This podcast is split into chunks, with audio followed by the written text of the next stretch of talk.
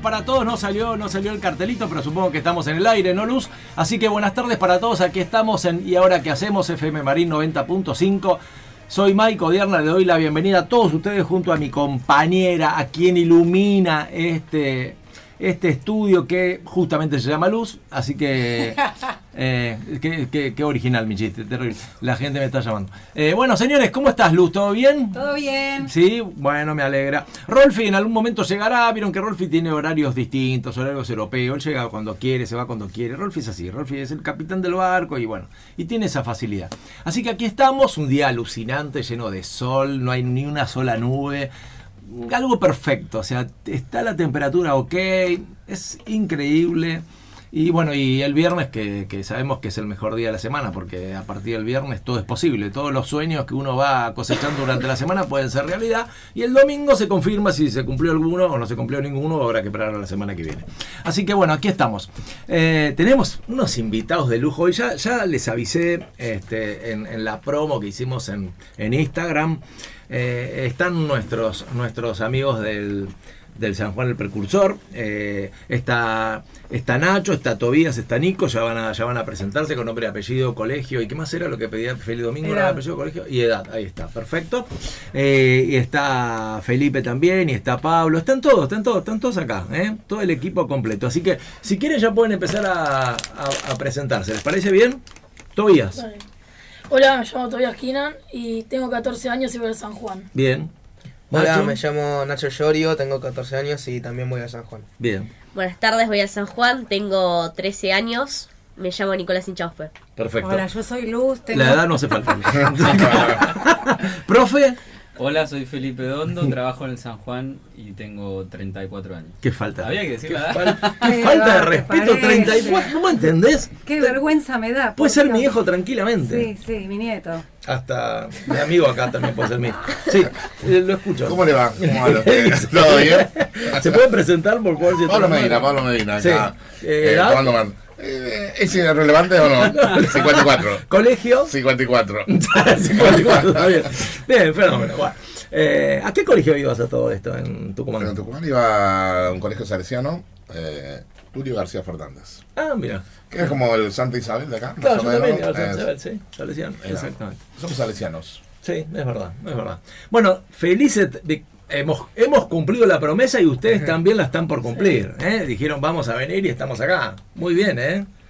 ¿Están contentos? ¿Prepararon algo? Es verdad que tenemos 200 puntos de rating, que la gente ya está llamando, que, hay gente en la puerta. Mira, yo vi un montón de sillas ahí, no sé si será por ustedes o qué sé yo, pero está todo lleno ahí. Algo Me parece que era porque esperaban todo el público. Entonces empezaron a poner las sillas y después no van a entrar todos. claro, exactamente. Bueno, ¿qué tal? Primero quiero preguntarles qué les pasó cuando se escucharon el programa que estuvieron. Y eh, yo le mostré a mi familia y se lo mandé a mi familia y me dijeron que estaba muy bueno. Yo también lo escuché y me pareció que estuvo buenísimo. ¿Te resultó raro escuchar tu voz, Nacho? No. No, porque a veces pasa eso, que al principio decís... Pero él canta, él canta, entonces se debe escuchar. Upa. No me quemes. Bueno. no quiere que lo hagan cantar. ¿Cómo es el que digo, faltan, tengo dos hijos? ¿Cómo era ese? No me quemes. No me quemes. Bueno, bien. Eh, así que no te resulta raro. No. ¿Y Tobías? Ah, yo eh, un día estaba en mi casa y de repente escuché a mi familia estaba con no sé, a todo volumen escuchando esto cuando recién se publicó. Se publicó una semana después. Y me, me, parece raro escuchar mi voz. O sea, yo me la imagino distinto, ¿viste? Uno escucha la voz distinto y después cuando habla, siente distinto. Qué bueno. Es raro, sí, uno se escucha raro. Voy, voy, a hacer una acotación para, los, para, los, viejos. ¿Cómo no? ¿Cómo no? Hable, por usted, le pido por favor, no me meta a mí en el medio. O por que antes, que antes era, era, muy, muy grande. Muy, o sea, no, no te oías casi grabado. Bueno, por ahí grababa, grababa. No era hoy, hoy, hoy, con el celular que mandaba mensaje de voz después de escuchar, o sea, estás mucho más acostumbrado a oír tu voz. De, es verdad, es verdad. Pero igual la radio tiene una fidelidad que a veces no tienen. Es cierto, eso también. Pero, pero es cierto lo que decís, es verdad. Bueno, Felipe, ¿contento? ¿Eh? Sí, muy bien. Acá llegando al, fin del ciclo de, del taller de radio. Ya es el tercer programa, pues estuvieron acá, después fueron a Radio Cultura ah, en Buenos Aires y ahora bien, es el tercero. Bien, están. Sos un periodista. Fogueados. el año que viene ya se larga, como te digo, en el programa y te sacan de acá, me parece. Veo que hay gente en los pasillos, hay, no sé, hay, hay, público, hay, no hay, hay una niña sentada, sentada, en el piso, uh, creo que vi a alguien más también ahí, no sé, que, ahí están mandando saludos. Muy bien, muy bien. Muy bien, está todo, está todo el equipo. Sí, sí, después, después lo vamos a hacer pasar, ¿eh? No, me, pone cara como diciendo, no, no, no cuente conmigo. Bien. Eh, bueno, así que, ¿qué les parece si empezamos con la, el primer segmento? ¿Quién se anima a empezar? Todo bien, está bien. Todo bien, ¿cómo lo mandó? lo mandó el frente. Un amigo, listo. Eh, largaste de red solidaria, ya no estás más, ¿no? no. tremendo como lo mandó al frente, tremendo. Bien. ¿Con amigos así? Bien. ¿Vas a dedicarle a alguien la columna o no? No. Bien, listo, me encantó. no, no, no tiene ganas de dedicársela a nadie, está perfecto. No, nada, yo todavía Skinan y nada, traje un programa, más o menos una información de fútbol. Ajá. Y voy a hablar, eh, entre otros temas, el, del tema Scaloni, que todos se están preguntando últimamente si se va, se queda. Y bueno, hice como una investigación y, y nada. Acuérdense que las fuentes no se revelan, ¿no? Acuérdense que las fuentes no, no. Bueno, para empezar, lo que empezó todo fue que Scaloni, después del partido contra Brasil, eh, dijo que necesitaba pensar qué voy a hacer. Esta selección necesita un entrenador que tenga todas las energías posibles, fue lo que dijo Scaloni. Y de ahí como que soltó la alarma porque nadie se lo esperaba, porque viene de ser campeón del mundo, ser campeón de América y todo en cada premio sea el mejor DT del mundo, estaba él. Y nadie sabe qué pasó bien. Entonces Básicamente, eh, Ariel Senosain hizo una investigación y eh, le contó a la gente que a él le llegó la data de que hace, hace rato que la AFA le debía la plata por ser campeona a Scaloni, que más o menos para, o sea, más o menos la plata que le quedó a la AFA eh, para repartir entre todos son 25 millones de dólares, porque habían sido 55 los que ganó en total pero el gobierno le saca el 47% entre 10 millones de, de cosas. Qué raro, ¿no? Qué raro, debe, ser, algo excepcional. ¿El gobierno te saca? Sí, retención, debe ser algo excepcional, sí. sí. Y bueno, contó que hacía rato que la AFA le debía plata al cuerpo técnico, incluso a los jugadores que todavía no les pagaron a los jugadores, a los jugadores no es no reciben ni un solo peso desde que salieron campeones del mundial y que con los jugadores ya estaba avanzado el tema del pago, pero con el cuerpo técnico ni se había hablado. Y otra otra razón puede ser que bueno, Chiquitapia es amigo reconocido de Massa, entonces eh, se cree que eh, Chiquitapia eh, quiso utilizar a Scaloni y a la selección, lo forzó a hacer publicidad política y a lo cual Scaloni lógicamente se negó por no querer mezclar las dos cosas. Algunos dicen que no le gusta Massa y otros, bueno, ese no es tema mío. No se meten en política. Tal cual, no se meten en política. Ya después le damos nosotros, no Y bueno, eh, algunos jugadores opinaron al respecto, como Tamendi, que dijo que fue un shock, hay que hablar con él nada más. No tengo dudas que la decisión va a ser de él, pero nosotros vamos a dar todo para que pueda continuar. Eh, también opinó el Cuti Romero, que dijo que sorprendió a todos, pero estábamos seguros y esperamos que siga. Lo pensará, pero ojalá que siga. Para mí va a seguir, ojalá que siga. No se habló nada en el vestuario. Me encanta porque es textual lo que o sea, la información es textual, eh, la declaración de esta gente. Eh, y bueno, algo que también eh, pude investigar es que periodistas en el Maracaná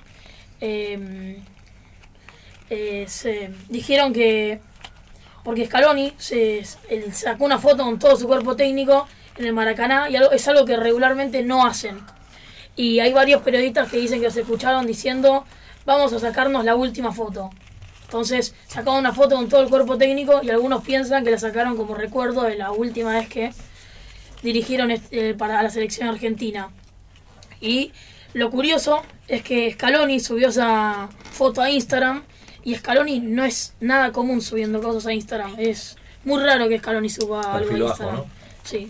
Entonces todavía está, está ahí. Aparte, ahora el Chiquitapia también tiene un problema con Macri, se están peleando. O sea, está hay una pelea constante. Y el video este que se viralizó de la chica esta que le dice si se va a quedar. es que para mí Scaloni no tiene ganas de irse, lo que pasa es que lo están forzando a irse más o menos. O sea, es incómodo para él y para todo el plantel. Para mí ese es el tema de Scaloni. Me encanta el énfasis que le pone porque está caliente igual que yo. Yo coincido con el doctor. Está muy bien, me gustó, me gustó. Bueno, ahora voy a traer otro tema más. No le va a gustar tanto acá a Mike, pero Vamos a hablar de, especialmente, me parece. Vamos a hablar del me tema parece que podría, podría, ser al, no, al último, ¿no? Podría ser el último. No, innecesario este tema. Bueno, te agradezco tu participación. Eh, cualquier cosita te llamamos, deja el teléfono. Te lo dedicó, ¿viste? Le preguntaste a quién se lo dedicó. Eso. A vos te lo eso, eso, eso, eso, es traición. y yo ya lo tenía preparado. Eh, bueno, tengo que hablar del tema de Boca porque se está quedando sin Libertadores para el año que viene, así que es un temita del que hay que hablar, lógicamente. Eh, y nada, bueno. Es información, perdón. Él, no, él no está, está, dando información. Le dice, hacer silencio si es tan amable? No, no, está en el aula. Usted pasa el silencio, le pido por favor. Sí. bueno, voy a contar un poco las chances que tiene Boca para participar de la próxima Libertadores. Vamos vamos eh, bueno, para empezar, en la liga eh, se juega todo el año dos campeonatos y de esos dos campeonatos se va haciendo todo, todos los partidos que gana un equipo, se van sumando todos a una tabla general. Esa tabla general después define descensos, descensos, em, clasificación a las copas, el campeón, etcétera. Y bueno, esta tabla general Boca está séptimo, curiosamente el número 7, curiosamente. Eh, eh, clasifican los cuatro primeros. Eh, Boca tiene por delante a Estudiantes y a San Lorenzo, por lo cual depende de estos, y también a Rosario Central. Las chances que tiene Boca son que tiene que ganar la Godoy Cruz el domingo y esperar que Rosario Central pierda con Arsenal de Sarandí, que es el último de la tabla de promedios y el último de la tabla general, y que Estudiantes pierda y que San Lorenzo pierda. Por lo cual, por ese lado, creo que ya estaría muy complicado Boca. Otra alternativa que sería que si Boca lograría quedar quinto o sexto, aún tendría chance de clasificar si se le viera un cupo por la Copa Argentina.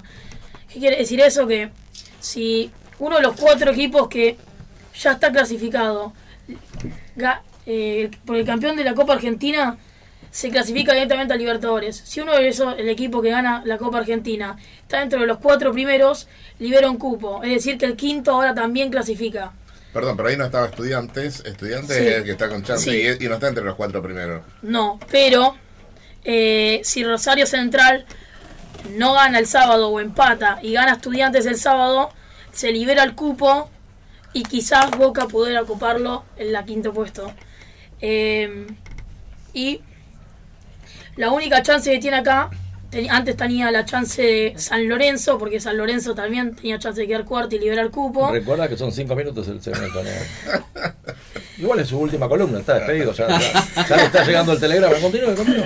Eh, con libertad, siempre con libertad. Eh, pero perdió contra Defensa y Justicia, así que ahora tiene menos chance de clasificar a Libertadores. Y eh, ahora solo les queda esa chance. Perdón, el milagro, ¿no? Hay uno, un cuarto, quinto milagro, una cosa así, como que aparezca ahí, ¿no? Me parece que la, Debería ser un milagro, básicamente. Y también lo, lo podría llevar a Boca es que River gane la Copa de la Liga. Porque también liberaría cupo, porque River ya está clasificado. Entonces, eso fue todo lo que traje por hoy. Me parece que estamos con ganas de no, de no ganar la, la Copa de la Liga.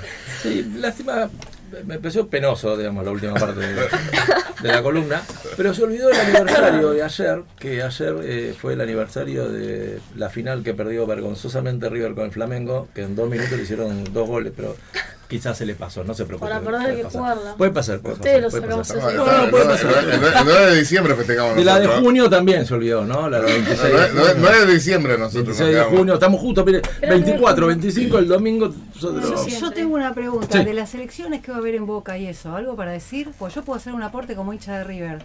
Yo también soy hincha eh, de River. La columna terminó. Yo también soy hincha de River. Estaría bueno que gane Riquelme como hincha de River. Terminó. Estaría bueno que gane Riquelme. La columna terminó. Eso es la saltilla eh, La verdad esperábamos otra cosa, pero bueno. Eh, no vuelve más. No alcanzó los objetivos. Y Pablo es la última vez que viene a este programa, está clarísimo que la, yo no, yo, yo, el, ideólogo, el ideólogo lamentable de esto es mi amigo personal, mi ex amigo personal, Pablo Medina. Se terminó. Hubo, hubo investigación. Hubo, hubo, Todavía se está despedido de este Hubo fuentes directas, confiables. Sí, sí. Aparte fue con data, data concreta, nada de lo que siento, lo que pienso fue con data nomás. Son factos. Factos, como dicen los chicos ahora. Es un facto. Dato mata relato, te faltó decir, como dice Johnny Vale. bueno, bueno, bien, todavía está la segunda parte era innecesaria, pero bien. Bueno, pero llegaron a jugar un montón. Cállese la boca, usted, eh, hace falta que acote usted. No sé, ¿qué pasó en Brasil? ¿No ganaron en Brasil? Bueno, no.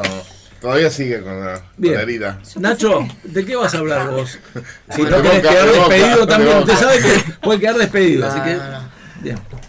Eh, bueno, eh, hoy voy a elegir hablar del folclore, principalmente porque es un género musical que me enganchó mucho este último año y el año pasado.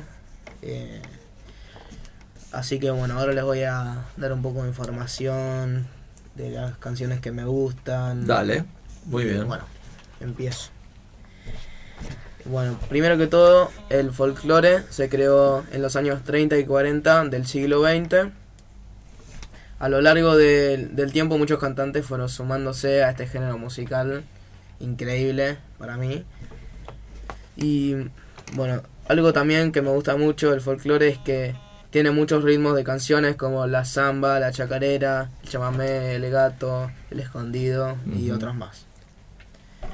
La verdad es que a mí me gusta mucho este tipo de música por las letras de estas canciones, porque generalmente las zambas contienen mucha poesía, lo cual es muy buena manera de escribir letras usando la imaginación. Y bueno, a continuación voy a nombrar algunas zambas que me llevaron a investigar más sobre este estilo de música. Vale. Eh, por ejemplo, Samba de mi esperanza, Samba por olvidar, entre otras. Además de la samba me gusta mucho la chacarera, que tiene un ritmo muy pegadizo y también me enganchó muchísimo eh, junto al folclore. Mi artista favorito de samba y chacarera y, y, otros, y, otros, y otras ramas del folclore son los chalchaleros. Mm, sí, eh, con la despedida, creo, todavía, no sé, cuatro o cinco años no, despidiendo a los muchachos. Todavía no, ¿Te acuerdas que fue eterna la despedida? Un dato, un dato también de los chalchaleros es que mis papás cantan en un coro y, y ellos cantaron con los chalchaleros. qué bueno. La rural también, creo que hicieron un viaje con, con ellos y otro coro, sí. Así que también por eso me enganché bastante porque bueno. Muy buen dato. ¿En qué coro cantan, Nacho? En el coro de la Ribera. Está en YouTube si lo quieren buscar. Bien, qué bien. Bueno. Eh, pasó chivo, ¿eh? Pasó chivo ahí. Aprovechó. Si quieren contratar a papá, también. 15. Tal cual. Bueno, eh, algunas canciones de los chalchereros que me gustan mucho son La Zorrillana, Luna Tucumana, Chacay Manta, Samba de mi Esperanza. Eh, Dos clásicos. Sí, La Engañera y otras más. Yo, la verdad que no tengo una canción favorita, pero una con una historia linda es Luna Cautiva, que mi versión favorita es la, es la de los chalchaleros. Ajá. Eh, y la historia trata de que el Chango Rodríguez compuso la canción mientras estaba en la cárcel y se la dedicó a su mujer, que le decían la gringa. Mi bueno. sí, mi trofa favorita de esta canción es la que dice Tu amor es una estrella con cuerdas de guitarra, eh, porque tiene metáforas y personificaciones con lindos significados. Muy buena, muy buena esa frase. Terminó siendo un romántico. El toro, el toro mañero, ¿no? Sí, el, empezó como el toro mañero. empezó, es verdad, empezó, no Y terminó. nada que ver con el otro expositor. Ah, el otro es lamentable. Qué Sí. malo, ¿no? Prepara la liquidación final. Sí. Yo eh, me enganché también en, en el folclore porque tengo bastantes amigos, familiares y conocidos que escuchan samba y chacarera y otros tipos de, de canciones. Y eso me ayudó también mucho a seguir encontrando canciones y artistas y demás. ¿Puedes leer de vuelta esa frase que me encantó? ¿Cuál? La de las estrellas. Ah, eh, que mi estrofa favorita de la canción En una cautiva es Tu amor es una estrella con cuerdas de guitarra. Muy bueno, muy bueno. Y bueno, siguiendo con eso, con lo de antes es que algunos artistas que, que me recomendaron amigos o conocidos son Rally Barrio Nuevo, que me lo recomendó un profesor de educación física. Mira. Eh, después también Duco Planacu y Los Tordos, que me lo recomendó un amigo mío. Le mando saludos. Escúchame, Felipe y Pablo no aportaron nada en este rubro. Los Guaira, los Guaira. Los Guaira no los conozco. No los lo, voy a, lo voy a escuchar a ver. Felipe, ¿quiere aportar algo con respecto a eso? Eh, estoy muy de acuerdo con, lo, con los Ah, gustos. O sea, no, quiere no, No. no tiene nada para aportar. Un maestro, el tipo, como de manera elegante, dice que está de Yo acuerdo. tengo, yo tengo, tengo un hijo que toca la guitarra y le Sí. encanta también el folclore. Eh, ¿Cuál? Lorenzo. Sí. Lolo Es toca, un capo. toca, y toca, toca la guitarra y, y le encanta el folclore. Sí, Bien, una bien. vez en la capilla con Méndez, que le mando un saludo, que es el que me recomendó eh, estos dos artistas. En la capilla del cole, eh, él tocaba la guitarra, yo cantaba. No, muy bueno. que- Mirá que Lu, boca. querías acotar Sí, bien. te quería hacer una pregunta porque creo Sí. que no los nombraste. Sí. Soledad Pastoruti, Abel Sí. Pintos, Luciano Pereira. Sí. ¿Nada? Sole, ¿No te eh, la Sole eh, me gusta, pero no tanto. Ok. Eh, ahí al final puse para, para si pueden poner una canción eh, de, de la Sole. Dale, Así que- después, después, pásamela. Yo te voy a Perdón, yo, sí. Sí, sí. No, le vos. No, no, eh, yo creo, lo que vos preguntás sobre Pastoruti, eh, Abel Pinto y... Sí, es más nuevo, digo, por eso. Y como que empezaron un poco con el folclore, pero después se fueron Se transformando más a más melódicos, como Más salieron más pop, salieron un poquito de, del Sí. tema folclore, folclore, Claro. ¿no? Pero Sí, la sola del pañuelo, por claro. ejemplo. La sola del pañuelo Claro. era bien folclore. Lo que pasa es que igual eso- esos eran nuevos en el folclore hace unos años. Claro. Ahora hay, hay un montón de grupos. Ponen los tordos, creo que son más nuevos, Sí. si no Sí. me equivoco. Mirá. Los del Portezuelo. Y me bueno, pare- Rally Barrio Nuevo, es como ahora hay, hay otros. No son tan conocidos, Sí, quizás. ¿no? Me parece que Ah, hay, estos, claro, sí, no. hay un resurgir de, entre los jóvenes, entre los Sí. chicos chicos del folclore. Con todas las peñas, todos esos chicos de, Eso está bueno. sí, Qué de bueno. 15, 20, 25 que están como a full de nuevo eh, volviendo. a- Qué bueno que resurja eso en vez del reggaetón, ¿no? Un tema, un tema que te voy a recomendar, no sé dónde, a ver, no sé dónde encasillarlo, pero me- que me encanta, es un tema que se llama Tonada un viejo amor. Si puedes escucharlo después, Dale. es maravilloso. Hay si una versión de. Baglietto que es alucinante, tocado por, por Vitale. Increíble. Dale, la voy a No, escuchar. Bueno, entonces, ¿podemos pasar el temita o se complica, Luz? Sí, Fíjate, no, si no. se puede, bien. Si. Igual no terminé todavía. Ah, perdón, perdón, perdón, perdón, perdón, perdón. Bien, ahí defendiendo. Usted le quería, le quería, cortar. No, porque él dijo el tema, pensé que terminaba con Dijo el que tema. al final estaba. Defendiendo su. Tirame cómo es el tema, así lo voy buscando. Claro. Eh, entré a mi pago sin golpear. Entré a mis pagos sin golpear de Soledad Pastoruti. Sí. ¿Lo conocés, Pablo? Sí. A mí me Y- encanta el folclore. Discúlpeme, pensé que cerraba con No el tema. discúlpeme. Yo porque vengo tan golpeado con este, con tu compañero que No nada. Y, por si no saca ninguna sorpresa al final. nada.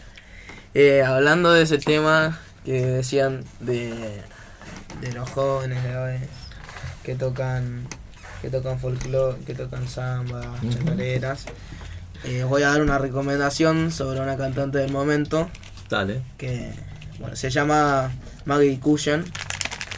Para mí tiene una voz muy linda. Eh, estuvo en La Voz 2021 y en, otro- y en otros eventos. Eh, también eh, un dato muy interesante es que ganó el premio a Mejor Canción de Folclore en los Gardel 2023. Mira que bien. Sí. Ella también canta con sus hermanas y su grupo se llama Las Cushion. Y hace muy poco tiempo sacaron su nuevo disco llamado Canciones del Viento, que está muy bueno. Bueno, eh, ya terminando, eh, les recomiendo muchísimo que las escuchen, a, a las Cushion, porque así van creciendo, porque son, son, la verdad que cantan muy bien. Muy bien. Para acotar algo también. Sí, cómo no. Cantó el fin de semana este que pasó acá en el Centro Cultural, ahí Ah, frente ¿sí? a la catedral. Eh, yo fui a escucharla. la El ex que- auditorio, digamos, el centro sí, cultural de San Isidro. muy, muy buena voz Ah, mira, ¿fuiste a verla? Sí. Ah, mira bien. Cantó con uno de los, de los chicos del, de los del Portezuelo, que es otro conjunto. Eh, este chico es hijo de Ernesto Day, un salteño también muy bueno, muy lindas canciones. Hizo canciones con, o sea, porque canta en su disco versiones de, otros. Por ejemplo, dos canciones de León Gieco. Y las canta con León Gieco. O sea, es una chica de 21 años que cantó con León Gieco y con otros grandes, ahora no me acuerdo qué otros. Eh, y lo que tiene de llamativo es que con lo joven que es, rescata canciones que quedaron más asociadas a décadas anteriores, que las generaciones nuevas no escuchan, bueno, ella las trae para acá. Mira qué bueno. Y la verdad que muy, muy linda Qué buen dato. vamos, vamos a oírla. Bueno, vamos a ver. ¿Cómo, cómo presentas el tema? Presentalo y, lo tira al aire luz. Presenta el tema. Eh, el tema que elegí para el final de la Sole se llama Entrega mi pago sin golpear. Ahí está. Déjalo volar, luz.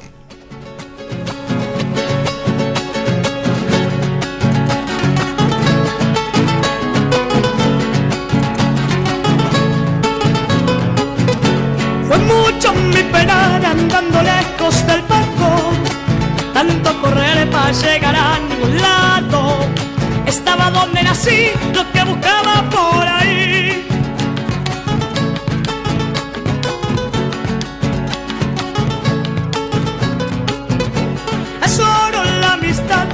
Compra ni vende, solo se da cuando en el pecho se siente no es algo que se ha de cuando te sirva y nada más.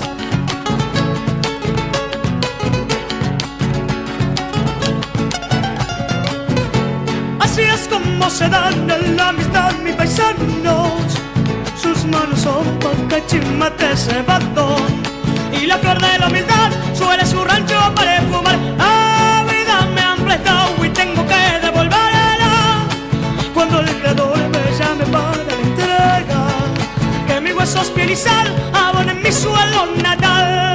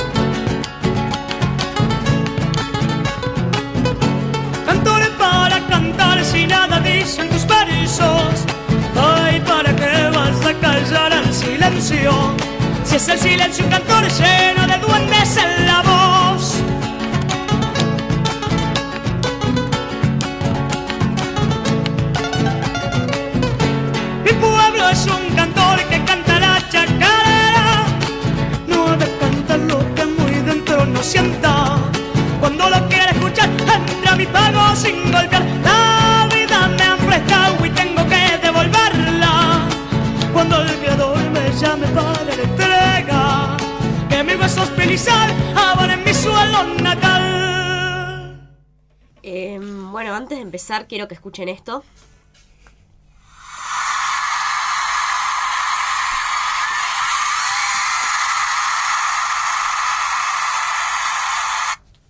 Y quiero que piensen, ¿qué están, qué se imaginaban mientras escuchaban esto? Bueno, yo cuando lo escuché por primera vez me hizo acordar a un público en un recital. Y esto me lleva a lo que voy a hablar hoy, que es un poco controversial, y es por qué Argentina siempre es el mejor público.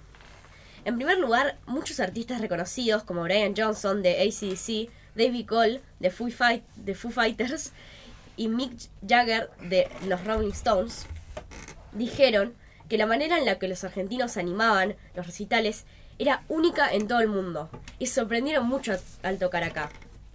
Además, en una entrevista antes de un recital, después de un recital, algunos integrantes de Colpe dijeron que había sido una experiencia muy especial tocar acá y describieron al público como grandioso y abierto. Según ellos, tocar acá es como cargar tu teléfono. Y cuando tocan generan pasión y amor. Además, con sus pulseras electrónicas formaron un público que se siente parte del recital. Un gran logro que acreditamos a, bueno, Argentina es el pogo más grande del mundo. En 2008, en el Estadio Único de La Plata, en un concierto del Indio Solari y sus fundamentalistas del aire acondicionado, 350.000 personas convocadas por el indio se juntaron a hacer el pogo más grande del mundo y derrotaron a Mick Jagger. Personalmente nunca fui a un recital, pero tuve algunas experiencias relacionadas. Por ejemplo, hace poco fui al Teatro Colón, donde reina el silencio y la quietud en el público, aunque estas son otras muestras de respeto hacia el artista. Incluso cuando terminó, hubo una expresión de aplausos y vítores que acentuaron la naturaleza eh, de los argentinos para alentar a los músicos de los que disfrutan. Otra experiencia relacionada fue cuando Argentina ganó el Mundial. 50 millones, 5 millones de personas se reunieron alrededor del obelisco a celebrar este logro mundial. Esto provocó muchos cortes de tráfico, pero lo importante fue que los argentinos llevaron banderas enormes, se colgaron de semáforos y carteles, e hicieron cosas loquísimas solo para alentar a la selección argentina.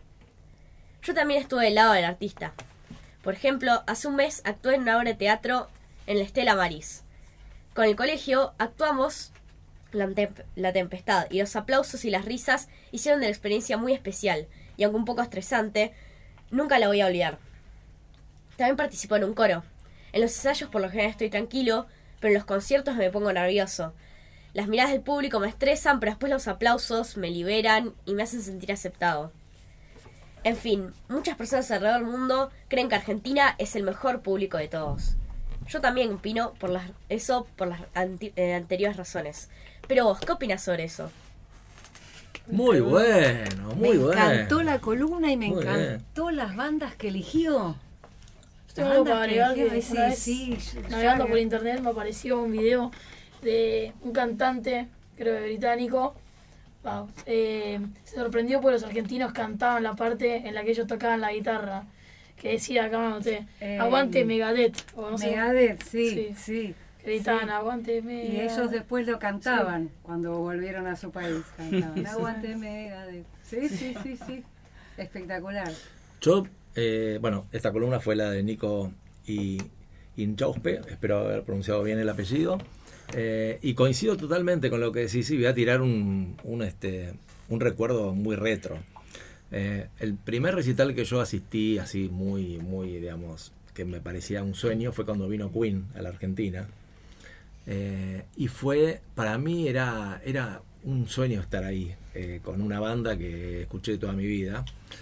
Y, y, y, siempre me pareció muy loco cómo Freddie Mercury señalaba esto de venir a un país que está, digamos, en las antípodas, en, el mapa de, digamos, de, su país, y de pronto eh, sentir y escuchar cómo todos cantábamos eh, los temas. O sea, era muy loco. Yo, yo veía las bandas que estaban ahí enloquecidas. Mira, se me, se me dice la piel cuando lo cuento. Es como si lo hubiera vivir, era muy loco todo eso. O cuando de pronto vino Paul McCartney en su momento, o cuando vino, este, no sé, Phil Collins, o un montón que vinieron después. Pero en ese momento fue muy loco. Y yo creo que pasa eso, como pasa con los Rolling, como pasa con, con todos los que han venido. O sea, hay algo del público nuestro que genera. El otro día, digamos, este la, hija de mi pareja, fue a ver a, a, Taylor, Taylor, ¿se Taylor Swift. Bueno, y me contó que no podía creer, o sea, no se podía creer, la chica miraba y no podía entender como todo el, todo el estadio cantaba sus temas. Digo, hay algo nuestro de eso, hay una química, hay, hay, hay, pasión. hay, una pasión, exactamente, ¿no? que, que genera que genera eso. Otro, otro recital para mí inolvidable fue el de Amnesty Internacional. Me pareció una cosa de locos ver a todos ahí este, reunidos. Eh, no, no, no, fue, fue algo maravilloso. Yo creo, coincido totalmente en que algo distinto tenemos los argentinos en eso. Sí, totalmente. Acordate los Rollins cuando vinieron las primeras veces que se implementó el revoleo de la remera, ¿viste? Los tipos se quedaban en cuero y le daban con Saint of Me y todas las, las canciones nuevas que trajeron. Y ellos lo pusieron en, en sus videos. el revoleo de remera que nació acá. ¿Antes no existía eso? No. Para los Rolling no. O sea, es la primera vez que ellos lo veían. Entonces lo pusieron en, en sus videos. el revoleo de remera y bueno, Kate Richard fue el que le dijo, tenemos que volver a Argentina. Bueno, sin manejos hace poco fui a ver a Rod Stewart también en el, en el ¿cómo se llama? Ah, no me puedo acordar ahora dónde era. En, en Jeva. Ah, en Jeva, también, alucinante. O sea, el, el, tipo termina el recital y se emociona, se quiebra. Es un homenaje, Rod Stewart, es un homenaje a, los campeones y se emociona, en un momento se emocionó. El público te devuelve, te devuelve con tanta intensidad. Ahora será eso que acá somos, yo no, no digo que pero somos tan únicos en eso que en, otras partes no se siente. No, sí, algo debe haber, Pablo, porque todo el mundo lo. A ver, por supuesto que siempre hay algunos músicos que aman la Argentina, Chile, donde están, o sea, sabemos que venden humo. Pero digo, vos. vos claro, obviamente que vas a decir, que bueno, no, bueno que estoy acá, lo van a decir. Claro, mejor público, claro tal cual. Pero vos, vos notás que cuando pasan recitales de otros, de otros países, no es lo mismo que nos pasa a nosotros. Es, es muy, no sé, ¿Vieron cuando Rod Stewart fue a, la Recoleta a comprar cosas a la ferretería y la gente se volvía loca? ¿Entendés? Es como hay algo que genera con el público que ese puente afectivo que no se puede creer. Bueno, de hecho, lo que decía Nico, la vuelta de la selección no es música, ¿no? Pero e-, ese fanatismo, yo no sé si ocurrió en algún otro mundial con otra selección. No, yo viví, los, yo viví los tres mundiales. Yo viví los tres mundiales. Mirá que el primero fue una explosión, pero ni punto de comparación con esto. Pasa lo mismo también en todos los deportes que hay. Por ejemplo, el otro día me apareció un video que había estaban corriendo y veías que había toda una barra brava de Ford que estaba acá en Argentina y me pasó, me sorprendió otro día, porque yo no, no soy nada vinculado al rugby y fui a ver las semifinales que la urba y cuando me encontré con las hinchadas fue wow, hasta las hinchadas de rugby que quizás como no son clubes que tan públicos como los de fútbol, eh, y me sorprendió la, la, cantidad que había banderas, bombos. Sí, eh, sí, sí, tal cual, tal cual. Bueno, así también nos pasa, como somos tan apasionados, cuando algo va mal, también estamos en el otro extremo, ¿no? Para el cuetazo, o sea, pasamos de un extremo a otro, pero bueno. Así son los cimbronazos, que tenemos del país, ¿no? Tengo un primo que vive en Alemania, es italiano él, y vive en Alemania, y me dice, mira, los alemanes no festejan tanto el triunfo, ni tampoco, ni tampoco se hacen mucho quilombo por la derrota. Es como, ¿entendés? Bajan un cacho de arriba y, y no bajan demasiado abajo. Y si te puedes empezar ahí a lo de eso. En el momento del Mundial también había algo de mucho de, que necesitábamos una alegría. Está todo el mundo para... Una luz, algo. Claro, no, pero aparte, a ver... Y era como que ganar el Mundial te sacaba fue una ejemplar. sonrisa. Para mí fue ejemplar. La, estaba todo el mundo esperando algo de nosotros por, por Messi. Y nosotros también estábamos esperando algo de nosotros. Bueno. muy bien Nacho, eh, muy bien Tobías, muy bien Nico, impecable, impecable los segmentos que hicieron. ¿Cuál fue el que más les molestó? no, eh, el, del recital. ¿no? decir a Nacho que hay una parte que va editada, ¿sabes? Que no va a ir al aire. O sea, esa parte se edita y otra cosa. Ningún problema. Bueno, ahora les voy a decir la sorpresa, les voy a contar la sorpresa que tenía. ¿eh? Espero que no arruguen, porque vos fuiste muy, muy guapito ahí con el. Eh, te quiero ver acá. Bien.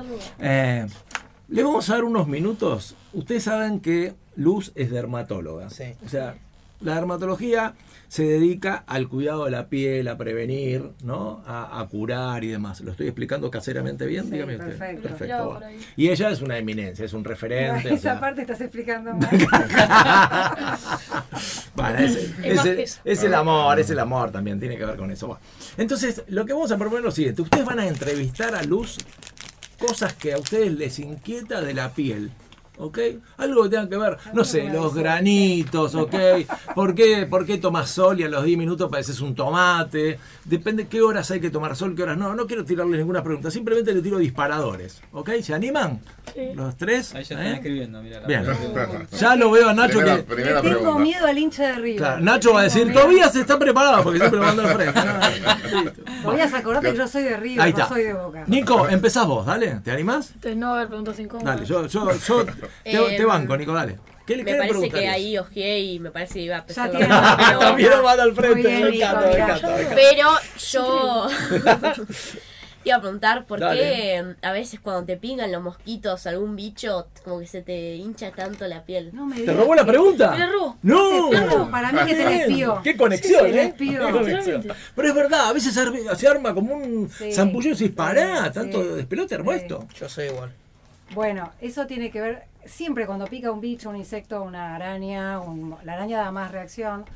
Eh, los mosquitos es más común, ¿viste? Y en mucha gente es como que ni se da cuenta que le picó, o ve que le picó, se lo aplasta y no aparece nada en la piel, salvo la mancha de sangre que puede aplastarlo. Y en otras personas se hace como una bolita roja que se va extendiendo, ¿no? Y pica mucho. O las pulguitas también de las mascotas. Sí, que no, no la tocas y la tocaste una vez, ya tenés que seguir ya te seguir rascando porque, bueno, ahí te, tocaste dos puntos. Eh, cuando se hincha tanto es porque la persona tiene algún componente alérgico, familiar. Viste que dicen es alérgico y se brota con una picadura de hormigas, le tienen que dar antihistamínicos. En general, los que no son alérgicos no se pone tan eh, roja la picadura excepto que sea de un bichito que nunca nos picó. Ponele, vas al pasto y te pican jejenes, ¿viste? Y salís hecho pelota, eh, porque habitualmente no te pican, los mosquitos te pican. Casi todo el año ahora, porque viste, con los cambios de temperatura hay mosquitos todo el año. Y la otra cosa que me dijiste en un momento, ¿qué me preguntaste? Que, era que no te... que te rascás y te volvés a rascar. Porque el rascado estimula a lo que llama la histamina, bueno, no importa, no voy a andar con nombres técnicos, pero estimula que te pique más, hace que se segreguen un montón de sustancias que hacen que a vos te pique más, aumenta el prurito. Entonces, ¿te acuerdas de la abuela que te decía siempre, bueno, en mi caso, a vos te debe decir, eh, que no te rasques, que te rasques alrededor, o te hagas una crucecita, o que te hagas un masajito en otra parte para distraer el sistema nervioso, es para evitar que te pique más. Sobre todo las mujeres si tienen las uñas pintadas los acrilatos de las uñas hacen que eh, también se estimule más eh, la picazón, que se ponga más rojo y te seguís rascando, ¿viste? Es como comer y rascar, decía mi abuela, nunca parás, bueno, te rascás y te seguís rascando. Mi abuelo me decía, más pica, más rasca, más rasca, más pica. Es así y no te mintió. Muy bueno. Es, es así. Esos dichos, esos dichos... La sabiduría popular. Sabiduría popular. esos dichos que sí son verdad, porque hay otro dicho de las abuelas que... Nacho, ¿qué le vas a preguntar a Luz? Está bueno para una columna. sí. Eh, no sé si se vas a poder responder, pero. ¡Opa! ah, bueno. Ya es todo un desafío. Fíjate, se cayó la humildad. Que la...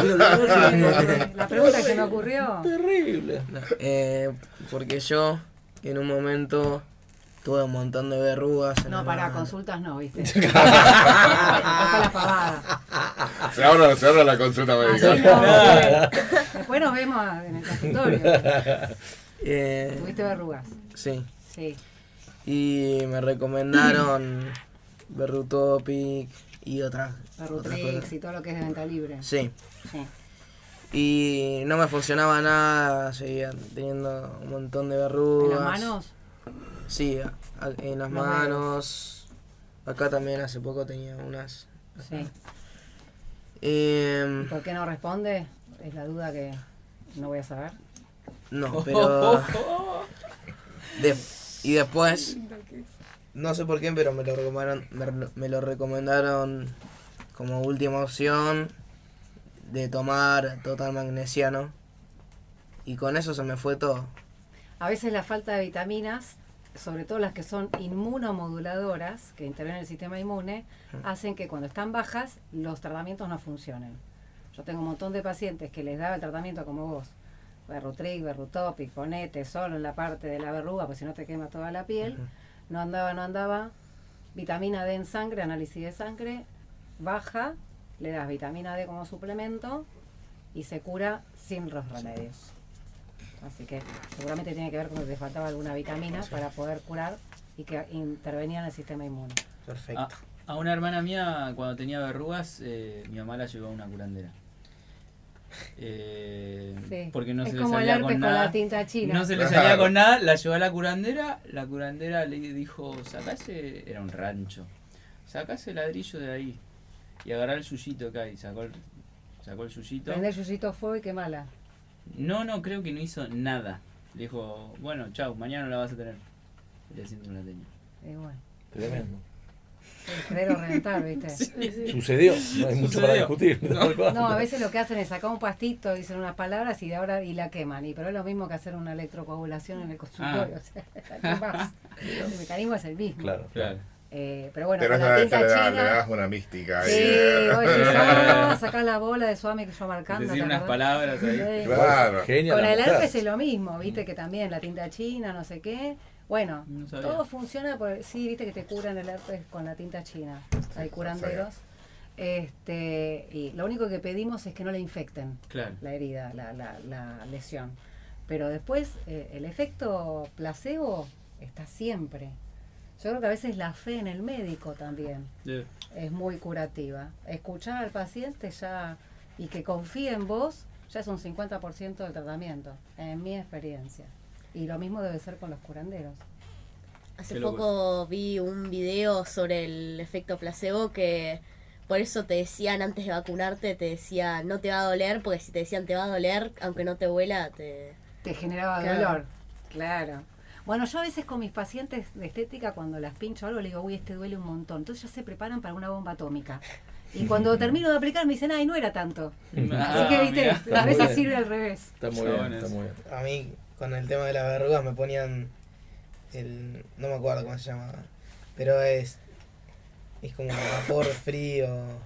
congelado, como vapor ah, congelado. Ah, crío, crío, te hicieron crío cirugía. Sí, me Te queda una ampollita. Qué desagradable que es la verruga, entre paréntesis. Muy desagradable. Seguramente te chequeaban la vitamina D y si te la suplementaban, ibas a responder a la primera aplicación de Rutopic. ¿Alguna otra pregunta tienen? Para Yo tengo una pregunta que pasó el verano pasado. Esto lo heredé de familia, porque mi mamá le pasaba lo mismo. Eh, pasó que yo estaba, estábamos, yo jugué, estaba jugando en la pileta y me agarraba mucho, como muy fuerte de las escaleras esas que hay como para subir. Y a la noche tenía todas las manos como rojas, que me picaban. Y no, no, no sabía, me tuve que poner algo frío. Y no sé qué bien qué era. Y por ahí era el cloro, la presión, el calor. Ahí tenés varios mecanismos. todo, se, se inflama, volvemos cuando haces pesas. Se te pone roja la piel, hasta haces callitos, vas haciendo callos, hay adaptaciones del cuerpo. Sí, pero fue raro porque al principio no, no tenía nada. Y después esta noche como me empecé a rascar y me empecé a picar y... Bueno, ahí puede ser que haya otra cosa. Hay algo que se llama disidrosis, que hace que te pique, que te salgan como escamitas. Después pasó el bono de contribución. Eh, que te salgan como escamitas y se te despelecha la piel. Te transpiran mucho las manos a vos eh, frecuentemente, o sea, más de lo eh, normal. porque eso por ahí es una señal. A veces. Y bueno, a veces es cosas a las que no estás expuesto normalmente. El cloro de la pileta, ¿viste esas piletas que se mete todo el mundo? Tienen mm. toneladas de cloro. Todo eso es irritativo. Entonces eso puede ser más la presión de subirte, agarrarte a cada rato de la, de la escalerita, de la baranda. Hay que ver el material de la baranda. Cuando hay cosas que tienen níquel dan más alergia que otras. Eh, así que, o la pintura, hay mil factores. Lo importante es que sabías que era eso, que a veces cuesta identificar qué es lo que produce eh, la alteración. Ya una vez que la identificás, sabes que, bueno, no la tocas más o no lo haces así más y se acaba el problema. Y Luz, para el tema, ¿querés acotar algo, acota, Pablo? No, no, respecto a las verrugas, tengo otra pregunta. No sé si la vas a saber contestar, pero. No. sé, por ahí te la cobro. ¿Por qué surgen? Porque tengo un hijo que también en las manos le aparecieron bueno, después también con Berlutropic, todos se le fueron. Yo te respondo. Pero ¿por qué aparecen? Dale, a ver, ¿querés contestarle vos? generalmente se producen por un virus. Sí. A mí me las contagió un amigo. Y que no le mandás saludos. ¿Qué te hace todo a mi derecha? ¿Contacto o tiene que haber un contacto físico o no? Sí, pero no es, o sea, no es que se contagian siempre. En general son más de autocontagio.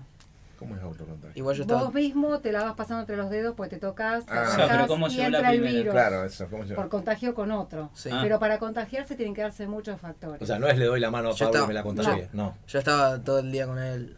Claro, el contacto es frecuente. Si vos estás inmunodeprimido, te faltan vitaminas, tenés más chance de contagiarte alguien que está allá arriba con el sistema inmune, por más que te pasen la verruga del otro así por la mano, no se va a contagiar. Hay muchos factores, pero sí, se contagia de otra persona y después es el autocontagio entre los dedos. Y el moluco contagioso, que es otro que parece una verruga, es chicos más chiquitos, que por ahí alguno tuvo cuando era chico. ¿Viste? bueno, esta te la conté Ese a veces se espera que pase el tiempo, porque cuando son más grandes se les va solo, también es un virus. Eh, pero a veces uno da el tratamiento por los padres que rompen las pelotas. Qué lenguaje académico el suyo, muy bien. Se me escapó, pero. No, quedó claro, la no, gente lo Tiene, no se le vaya. Creo, no, no, me quedó muy claro, ¿te lo explicás a ver cómo, qué quería decir?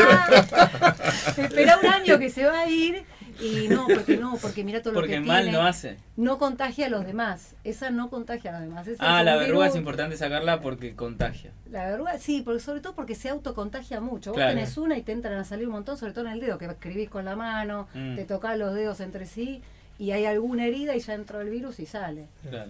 El tema es que a veces es muy difícil sacarlas, eh, no hay garantía después que vos las sacás con algún método estos de quemar, con frío, lo que sea, que no vuelva a salir. Las que son más jodidas son las que son abajo de la uña. Uf, no sé. Esas son jodidas, porque duelen, eh, más allá de que tenés estéticamente la uña manchada, queda horrible, una raya negra, el diagnóstico diferencial de melanoma, pero eh, cuando duele, en general es arruga. Entonces mucha gente no le gusta tener abajo de la uña. Sí, claro. Bueno, hay que poner una anestesia troncular que se pone un pinchazo a cada lado del dedo, se duerme el dedo, se saca la uñita, se quema el lecho, la, el lecho unguial, y después crece la uña que vos tenés ahí en la matriz. Se acaban de desmayar los cinco. Este, bueno, me están preguntando de verruga, yo les, les, abro así el libro. Una última pregunta para cerrar el segmento, Luz. Los chicos que son, a la edad de ellos uno se cree que es impermeable, o sea, que, no hay manera de que nada te afecte, ¿no? Invencible, exacto. Tema sol para la edad de ellos. ¿Qué cosas hay que tener? Porque, a ver, juegan al fútbol, al aire libre, a cualquier hora. ¿Qué cosas habría que tener en cuenta dentro de las posibilidades que ellos tienen de poder cuidarse, ¿no? Sí, eh, yo sé que, que rompe la paciencia pero tienen que usar protector solar, porque invierten ahora esta edad y van a ver la ganancia cuando tengan la edad de Felipe, cuando tengan mi edad, la edad de Mike, de Pablo, este, porque el daño solar se acumula. Entonces cuando llegas a los 40 años, vos decís, pero si yo no estoy tomando sol, me recuido, sí, pero cuando eras chico, eras un lagarto al sol y te sacabas la piel a tiras, todo ese daño aparece en el ADN de las células cuando pasás los 30, 40. Qué tremendo como puede perdurar, ¿no? Sí. Eso le pasó a mi papá, que, de chico también un montón de sol y después al después último, lo, afecta, lo, afectaba un montón, después de grande ya el sol, todo, porque bueno, me había tomado un montón de sol. Entonces inviertan ahora. Yo siempre tuve la duda de, me pongo protector, sí. espero un buen rato, me tiro la pileta, ¿se sale el protector? Muy buena pregunta.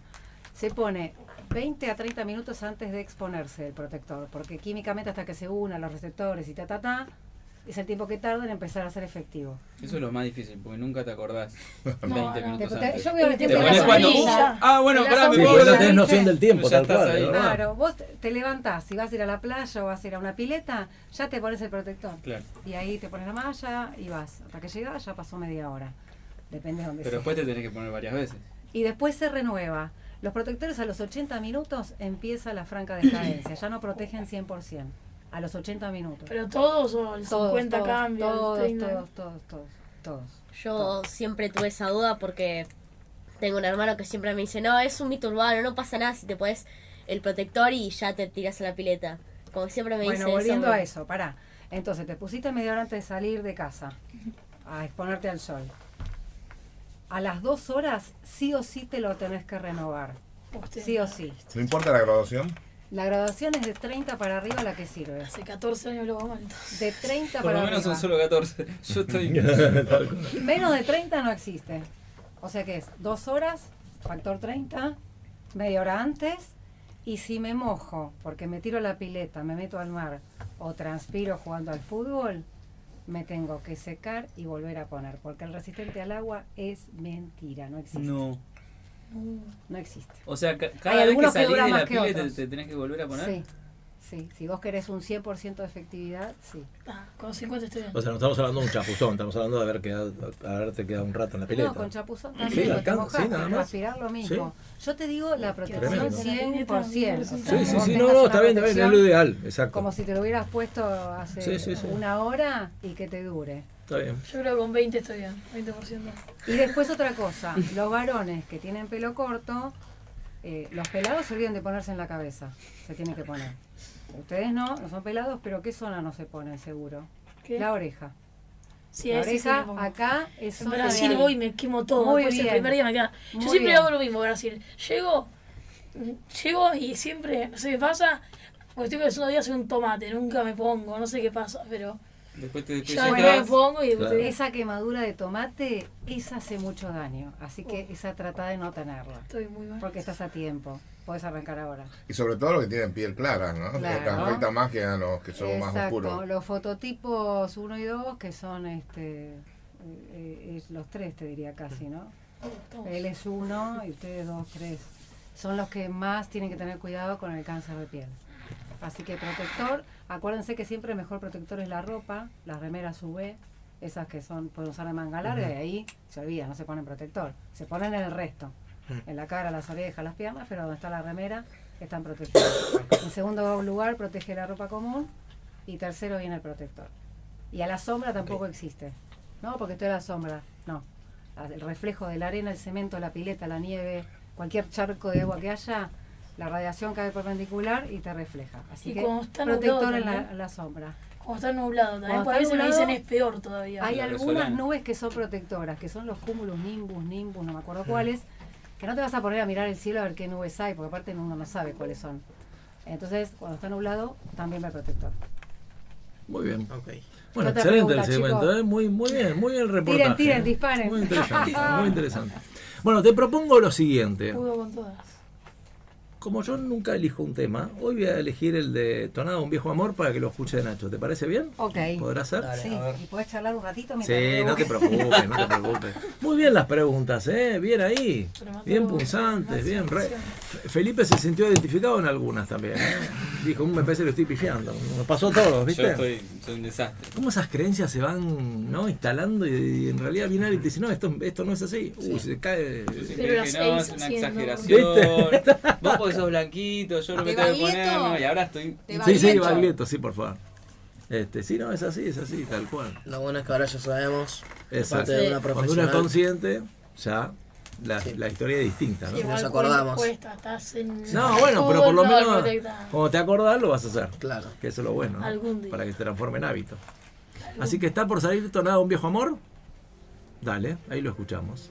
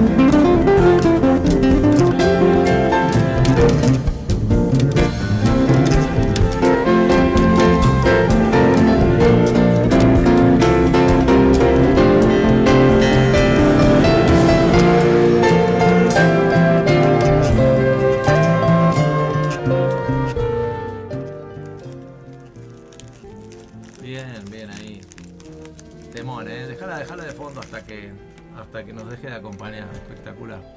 ¿Te gustó, Nacho? Mm. Buenísima, buenísima. La letra es increíble. Bueno, la verdad que muy lindo tenerlos acá, ¿eh? Mientras ustedes comen yo hablo, así que no hay ningún problema. bueno, y ahora me gustaría hablar un ratito con, con Felipe. Hola, ¿me escuchan? Yo te escucho perfecto. ¿Ustedes la escuchan a luz? ¿Se escucha al aire? ¿Se yo, El auricular escucho. Sí, ya está. Sí, bien ahí, bien ahí. Ah, mira, anda la Apareció el aire. ¿Viste? Vamos, que apareció la luz. Felipe. Apareció la luz, vamos todavía. Eh, bueno, acá estamos con Felipe Dondo y Pablo Medina, dos profes del, del San Juan. Y... Tengo una data para darte después de Felipe. Bueno, ¿cómo no? ¿Quiere empezar ahora? ¿Vos querés encauzar por algún lado, digamos, la conversación? No, a mí me gustaría que me cuenten. Eh, a ver, hay algunas cosas que, que han cambiado en nuestra sociedad y es, bueno, por lo pronto eh, el alumnado en algunos aspectos ya no es el de antes, hay como hay un montón de situaciones que se han modificado. También los que, los que tenemos la responsabilidad de ser profesores, nos pasa que uno también tiene que tratar de ayornarse, de buscar nuevos, nuevos vínculos de comunicación, eh, nuevas maneras de transitar esto de poder transmitir conocimientos y a la vez poder este, llegar a ellos y tener esa conexión. ¿Qué ven ustedes? ¿Ven algo así? ¿Ven que es tal cual? ¿Ven que quizás no es tanto? ¿Que más o menos termina siendo lo mismo? ¿Cómo, cómo lo ven todo eso? Si nos pueden contar. Eh, bueno, yo no recuerdo mucho, no sé bien cómo era antes. Usted es un niño. Claro, al ser un niño me mató, ¿no?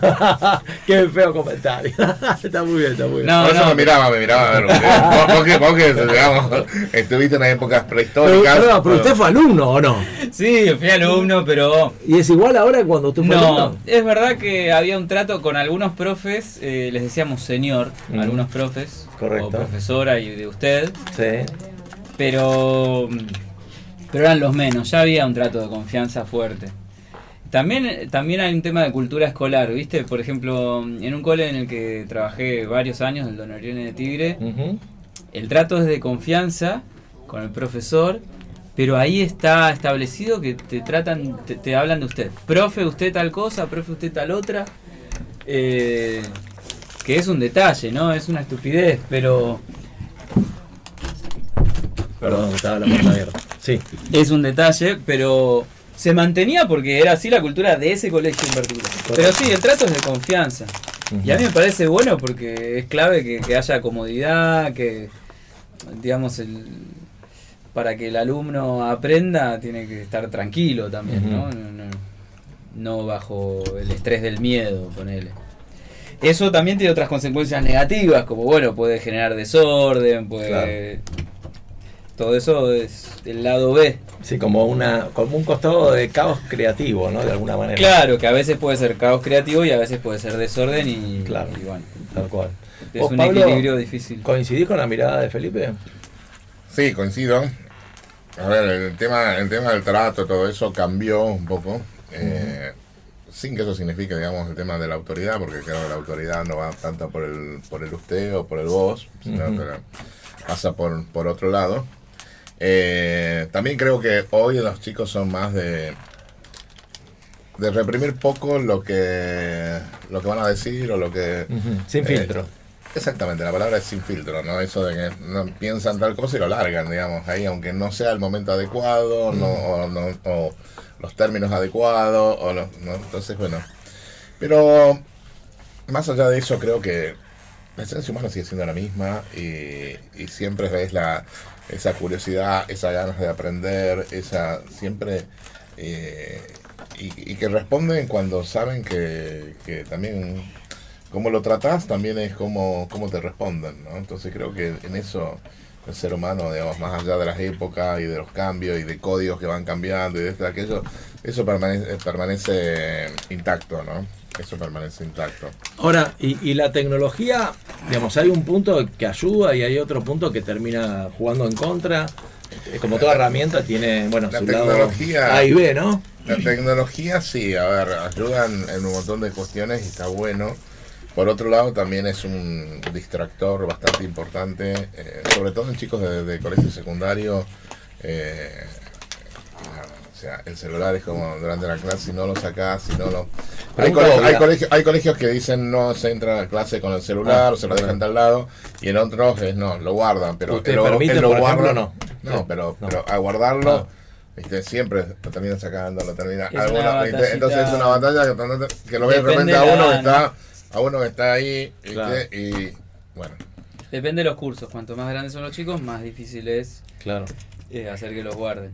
Al mismo tiempo, algunos dicen, bueno, pero la vida adulta va a ser con el celular, entonces si vos todo, todo el tiempo le estás diciendo que lo guarden, no sé, hay muchas posturas. A mí me parece que el, adulto también está todo el tiempo en batalla personal con el celular, porque yo también por, ahí estoy en una reunión con otros profes, con el director y tengo que aprender a manejarlo, entonces a mí me parece bien que ya desde que los chicos están en el cole aprendan a, bueno, ahora están escuchando al profe o están haciendo una actividad, el celular no tiene nada que hacer ahí, y que cuando hay una actividad para la cual sí vale la pena que usen el celular, no sé, porque investiguen algo en Google, o porque busquen algo, o porque escriban ahí, o porque hagan un formulario, qué sé yo, cualquier cosa, cuando es una herramienta está buenísimo que lo tengan disponible, y cuando no es una herramienta, es muy bueno que aprendan a dejarlo de lado y concentrarse en lo que tienen, sea papel, conversación o lo que sea. Además, además el uso, sobre todo en adolescentes, el 90%, ¿en qué, ¿en qué crees que lo usa vos? Cuando están en el colegio. ¿En jueguitos?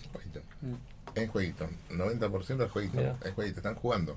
No es que están chateando con uno. Están jugando. Están jugando. Es jueguito. Es un momento de... Que acerca de un poco lo que dijo Felipe de los usos, siento que otra alternativa para no tanto ir por el lado de los juegos, porque siento que muchas veces pasa que el profesor asigna una actividad y no le hacen caso y empiezan a jugar. Y siento que otra alternativa puede ser las computadoras, pero también es muy complicado siempre coordinar para tener las computadoras ahí. Claro. Entonces, no hay una alternativa muy viable del, aparte del celular sí, es difícil. Hay, hay colegios con muchos recursos que, claro, tienen una compu para cada uno y ahí no se meten en redes o en juegos porque es una compu, pero, pero es muy difícil. Sí, yo creo que también ya a medida que vas creciendo es responsabilidad tuya eh, decir, bueno, mira, eh, no hago nada y me la llevo a diciembre, yo me hago cargo, o bueno, me pongo a hacer algo con actividad, o sea, yo por ejemplo estos días que ya está el colegio porque no hacemos nada literalmente, son todas horas libres, eh, me embola estar todo el día con el celular. Entonces salís a hablar con otras personas, eh, haces un poco de eso porque, o sea, yo creo que hay algunos que son adictos, pero por ejemplo, yo no puedo estar todo el día con el celular. O sea, ya hay momentos en los que yo digo, no, ahora debería trabajar, ahora debería hacer esto. Y también yo creo que hay algunos profesores que son más leves y otros que a medida que pasan años ya te das cuenta cuándo puedes usar con qué, con qué profesor el celular y etc. Sí, una cosa que yo quería acotar y, y, también me gustaría escuchar la opinión de ustedes es, yo hace 10 años que, que ejerzo la, docencia en la universidad y con chicos de primer año, ¿no? con los cuales casi al toque de la secundaria. Y bueno, he tenido la suerte de trabajar con Pablo en su momento y demás. Y lo que, una de las cosas que descubrí que cuando uno, lo termina de completar cuando está del otro lado del mostrador, digamos, cuando es alumno lo ve, pero quizás no lo ve tan, tan completo, eh, digamos, el, panorama, es que cada alumno genera, o sea, o tenés que buscar un vínculo, mejor dicho, tenés que buscar un vínculo distintivo con cada alumno. O sea, si vos descubrís por dónde, por dónde tenés que comunicarte, por supuesto que hay cosas comunes a todos, pero si vos le encontrás la vuelta a eso, generás un, nivel de, de, compromiso y de, y de rendimiento increíble. O sea, y eso a veces es difícil, no es fácil, porque a mí me pasa, en la UBA he tenido 126 alumnos. Así que claro, ¿cómo, cómo, cómo lográs? Claro, más, más, en la UBA, digamos. es complicado. Es más, es más ni, ni, sabes que el nombre. O sea, o sea, ¿cómo, ¿cómo, llegas a tener? A veces les pido que cada vez que hablen pronuncies un nombre para, acordar, para recordarlo, pero, pero sí lo. O sea, la imagen los tenés, ¿entendés? Y digo, eso también es importante el trabajo de ustedes, de ver cómo, cómo llegás a cada uno, que tenés que llegar de una manera o de otra, y depende esto que decías vos, a veces con el humor, a veces de otro lugar, ¿no? ¿Pasa eso también, Felipe? Sí, sí, pues son, son muy distintos los chicos y uno, uno es de una manera, la verdad. Entonces también está la afinidad natural, a veces naturalmente te llevas mejor con unos que con otros y bueno, uno como adulto tiene que ver cómo le entra a, aquellos eh, que por ahí no, no reciben tan bien lo que uno le está diciendo, ¿no? Tal cual. Eh, pero bueno, ahí es intentar de una manera, intentar de otra, intentar de otra, y a veces se logra y a veces no se logra. Porque la docencia es así, es mucho prueba y error constante, revisar todo el tiempo qué hice bien y qué hice mal. Eh, viste que uno todo el tiempo se está como autoevaluando, porque de tres cosas que hiciste bien, dos la pifiaste. Eh, y aparte, como... Y, como trabajamos con, perdón, con seres humanos que son todos distintos, bueno, también lo que funcionó con este no funcionó con aquel y, o con un curso no funcionó con el otro curso, con un chico con el otro no. Es como los hijos. Todo el día buscando la manera de, de que el chico llegue a lo que vos querés, ¿no? Sí, tal cual. ¿Y qué haces cuando, perdón, cuando no lo lográs con el alumno? ¿Qué haces? Es una buena pregunta. Lo lleva a diciembre, claro, lo, lleva, lo lleva a, a veces hay tiempo y a veces no lo lograste y llegaste a diciembre y decís. Es como una carrera, ¿viste? Se va, sí, claro. Y vas probando y con algunos al final no lo lográs. Lo probás para no verlo más, digamos. No. la verdad que lo seguí viendo, pero. Por cansancio. Sí, es cierto eso. Es. No, sería, por lo menos en mi caso sería mentirte que, que siempre le encuentro la vuelta con todos, no, ni a paros. No. Hay, hay, otra cuestión también que tiene que ver con esto de que uno no puede pretender caerle bien a todo a todo el mundo, digamos, o que todo el mundo te va, te va sí, llegarle a todos por igual. Llegarle a todos por igual, o sea, o sea, es eso, digamos, todo, ¿no? obviamente que uno tiene que tratar de eh, transmitir y llegar a la mayor cantidad posible, pero siempre vas a tener a alguien a lo cual no le llegas, digamos, por, por X motivo, de por, por culpa tuya, por culpa de, del otro, por, personalidades incompatibles, por lo que sea, digamos, bueno, pero... Bueno, también está la materia, siempre... Claro, de que le interesa o no le interesa. de todas maneras, si vos la transmitís con pasión a tu materia, es como que eso también te dicen que al chico la trae. Aunque, aunque, aunque no sea algo que ah, nunca pensé en esta materia en literatura, pero de repente vos le das una cosa y le transmitís una pasión que el tipo dice, ah, a ver, interesa, esto me, me interesa.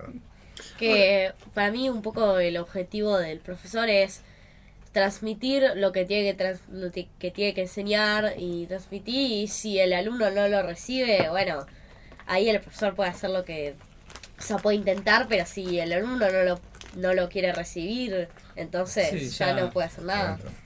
Sí, sí, obviamente. Es como yo te quiero dar esto, decir no, no, y bueno, ¿qué hago? no te lo puedo. ¿Dónde está? ¿Cuando lo querés agarrar? No, no, ya está, no lo agarrás. Uno tiene recursos, pero no infinitos. Claro, en algún momento se te acaban. Si te pasa con toda la clase, ¿no te replanteas como profesor? Porque viste que hay profesores que bochan a todos. Ahí, no dijiste lo, lo, correcto, digamos, para dedicar. pero es verdad lo que se usa. Algunos dicen que el error es del alumno, no de él. Sí, hasta se jactan. Yo creo que ahí se tiene que, que, que, He visto en las redes mucho de eso. Sí, sí. Yo creo que también es como se da la clase, porque por ejemplo, hay materias en las que, por ejemplo, historia, que un profesor se puede preparar una presentación, se puede preparar varios videos, se puede preparar bastantes cosas que en lo general entretienen al alumno. Pero, por ejemplo, después están las materias como, por ejemplo, matemática, no puedes mostrar un video de matemática o una presentación de matemática a un alumno porque es más de lo mismo.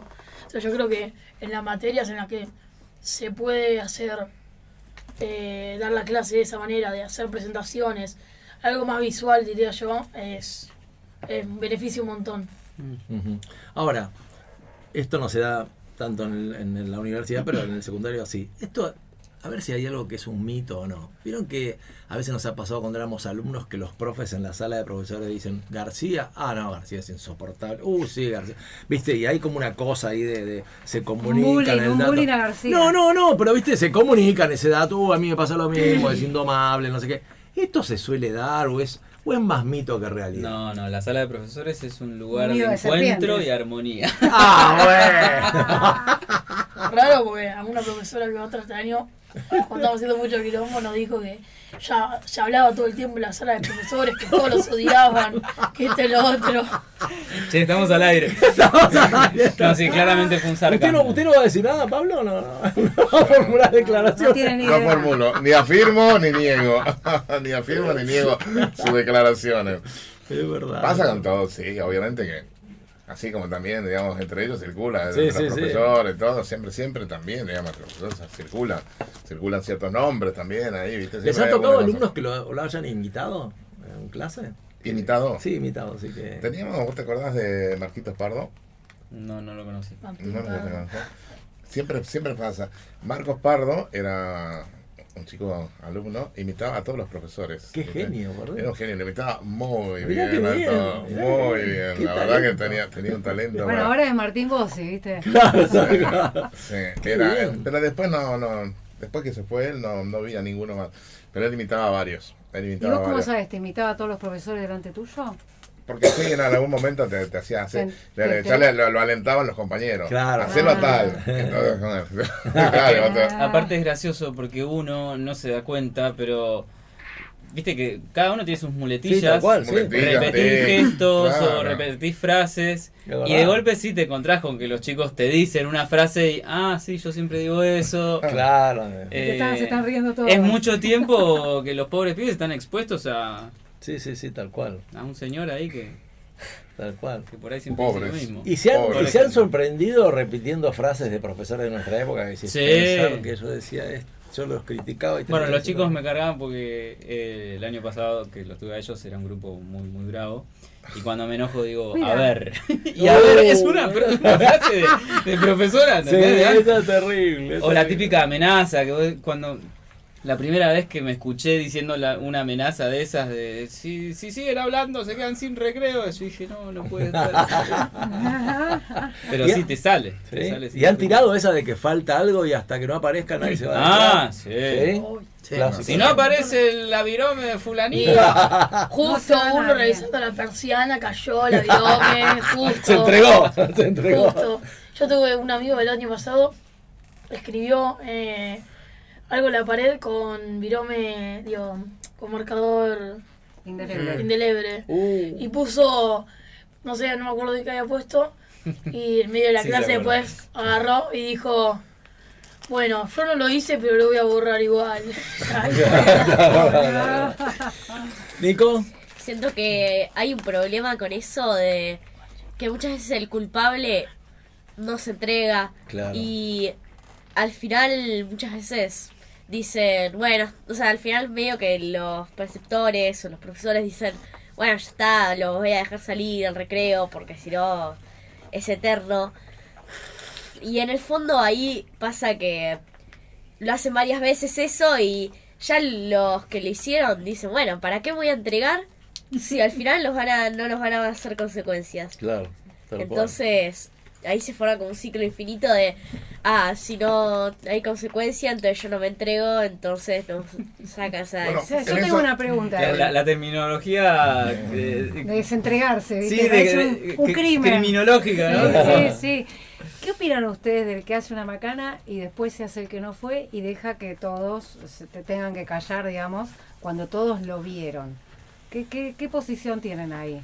No, por, por lo menos en nuestra clase nosotros somos de respetarnos mucho, o sea, pasó bastantes veces, sobre todo el año pasado, que nos hemos mandado bastantes cagadas que... Eh, bueno. O sea, eh, inconductas. Sí, no están sí, falta, falta de atención. obviamente, todos sabíamos que había dibujado eso, que había hecho eso, algo. Pero generalmente en nuestra clase, todos callados, nadie Fuimos dice nada. todos, digamos. No, sí, o sea. Nadie dice nada. nadie dice nada, o sea, después ha, pasado bastantes veces que cuando es algo grave, que les pedimos a los profesores que nos dejen a los encargados de deliberar, deliberan entre ustedes. sí, no, que, que nos dejen por lo menos cinco minutos para hablar entre nosotros. Claro. Y ahí los reos. Eh, y ahí se entrega, lo convencen. No, sí, pero. Delincuentes organizados. No, sí, sí, pero decía, ah. bueno, dale, y se empiezan a pelear. Vos fuiste, no, vos no, pero durante el medio cuando está el profesor, nada, pero ahora sale el profesor, vos, no, vos, vos. Y ya, salma todo. Ahora, si la sanción se hace efectiva, porque él decía que no pasa nada, Nico. Pero si se hace efectiva, ponerle son amonestaciones o se quedan una hora más todo el curso. ¿Qué hacen? Suele pasar que el que lo hace a la cara. Suele pasar. Ahí dice, no, no, no voy a hacer que paguen todos. Después a la cara. Sí, no, después que pagamos todos. Yo todavía sigo teniendo, creo que tengo una manifestación al principio del año porque estábamos haciendo quilombo y yo no hice nada y estaban todos cantando, pateando bancos y... Yo, me acuerdo de una vez con un tema de, quilombo así y, creo que a uno o a dos le iban a poner como no sé, pero bastantes amonestaciones. Dicen, vamos todos y que nos repartan las amonestaciones entre todos. salieron, salieron casi todos de la clase, fueron a la preceptoría. Sí, sí, repartieron. Pero la verdad que hay, hay ese compañerismo. Qué o sea, nadie, esa época. nadie va a salir a decir, vos fuiste antes del profesor o sí. otro, otro cambio que me parece que hay con respecto a las épocas, cuando uno estudiaba, varios años atrás, es el tema de las... Hay un menos sanciones, o sea, viste que el tema cultural ya general de la sociedad. Hoy era como que ¿Viste? Es como no es muy represivo, no le puedo. Oye, ¿querés correr a un chico del colegio? No lo puedes hacer casi. O sea, porque si el padre dice, a, pesar de, a pesar de falta, a pesar de.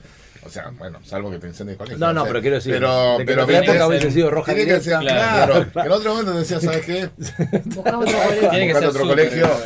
Ahora tienen que hacer una cosa súper grave, súper. O sea, porque está todo este garantismo y cosa. Entonces también eso, ¿viste? De línea. Eso de la disciplina también se resiente. Sí, es algo y la disciplina, guste o no guste, también contribuye a al aprendizaje. Al aprendizaje porque no es lo mismo en un lugar donde hay todo un quilombo y todo aquello que en un lugar en el cual, digamos, están en silencio, digamos, es otra la cosa. La disciplina no es porque están, es más lindo que estén todos bien sentados y listo, sino porque también te contribuye en el caso de, de, un colegio sí, en realidad, al, aprendizaje. dentro de este margen, ok, pero no salgamos de este margen. Claro. claro. Eh, eh, es, eso lo que pasa, ¿viste? Y bueno, creo que todo este movimiento en los últimos 20, 30 años también de cada vez es más laxo, cada vez, bueno, no importa, siga, siga, te llevaste tres, bueno, no sé, te perdono, o sea, es como va, siempre, viste, la, meritocracia está mal vista en, los últimos años, y bueno, y eso creo que también hay que revertirlo porque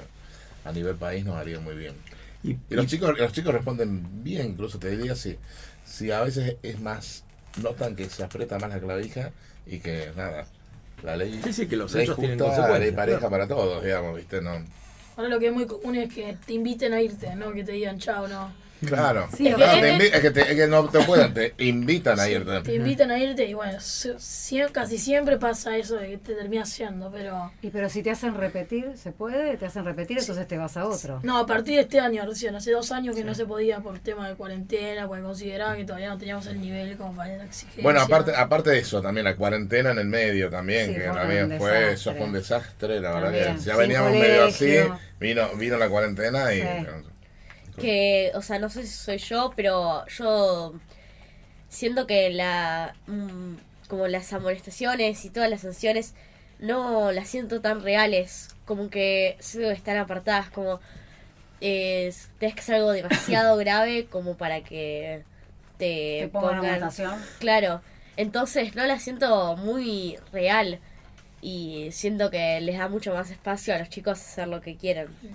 Que no hay una consecuencia concreta. Y porque los sí, también por el abuso, no se siente, no se siente esa consecuencia. Por el abuso de esto, porque también para que más o menos la situación sea difícil ya, es en nuestro colegio te lleva a las 20. Entonces es, bueno, hiciste algo mal, bueno, dos amonestaciones, listo no es que son dos sanciones, dos amonestaciones. Entonces ya te toman como, ah, bueno, hoy pusieron tres amonestaciones.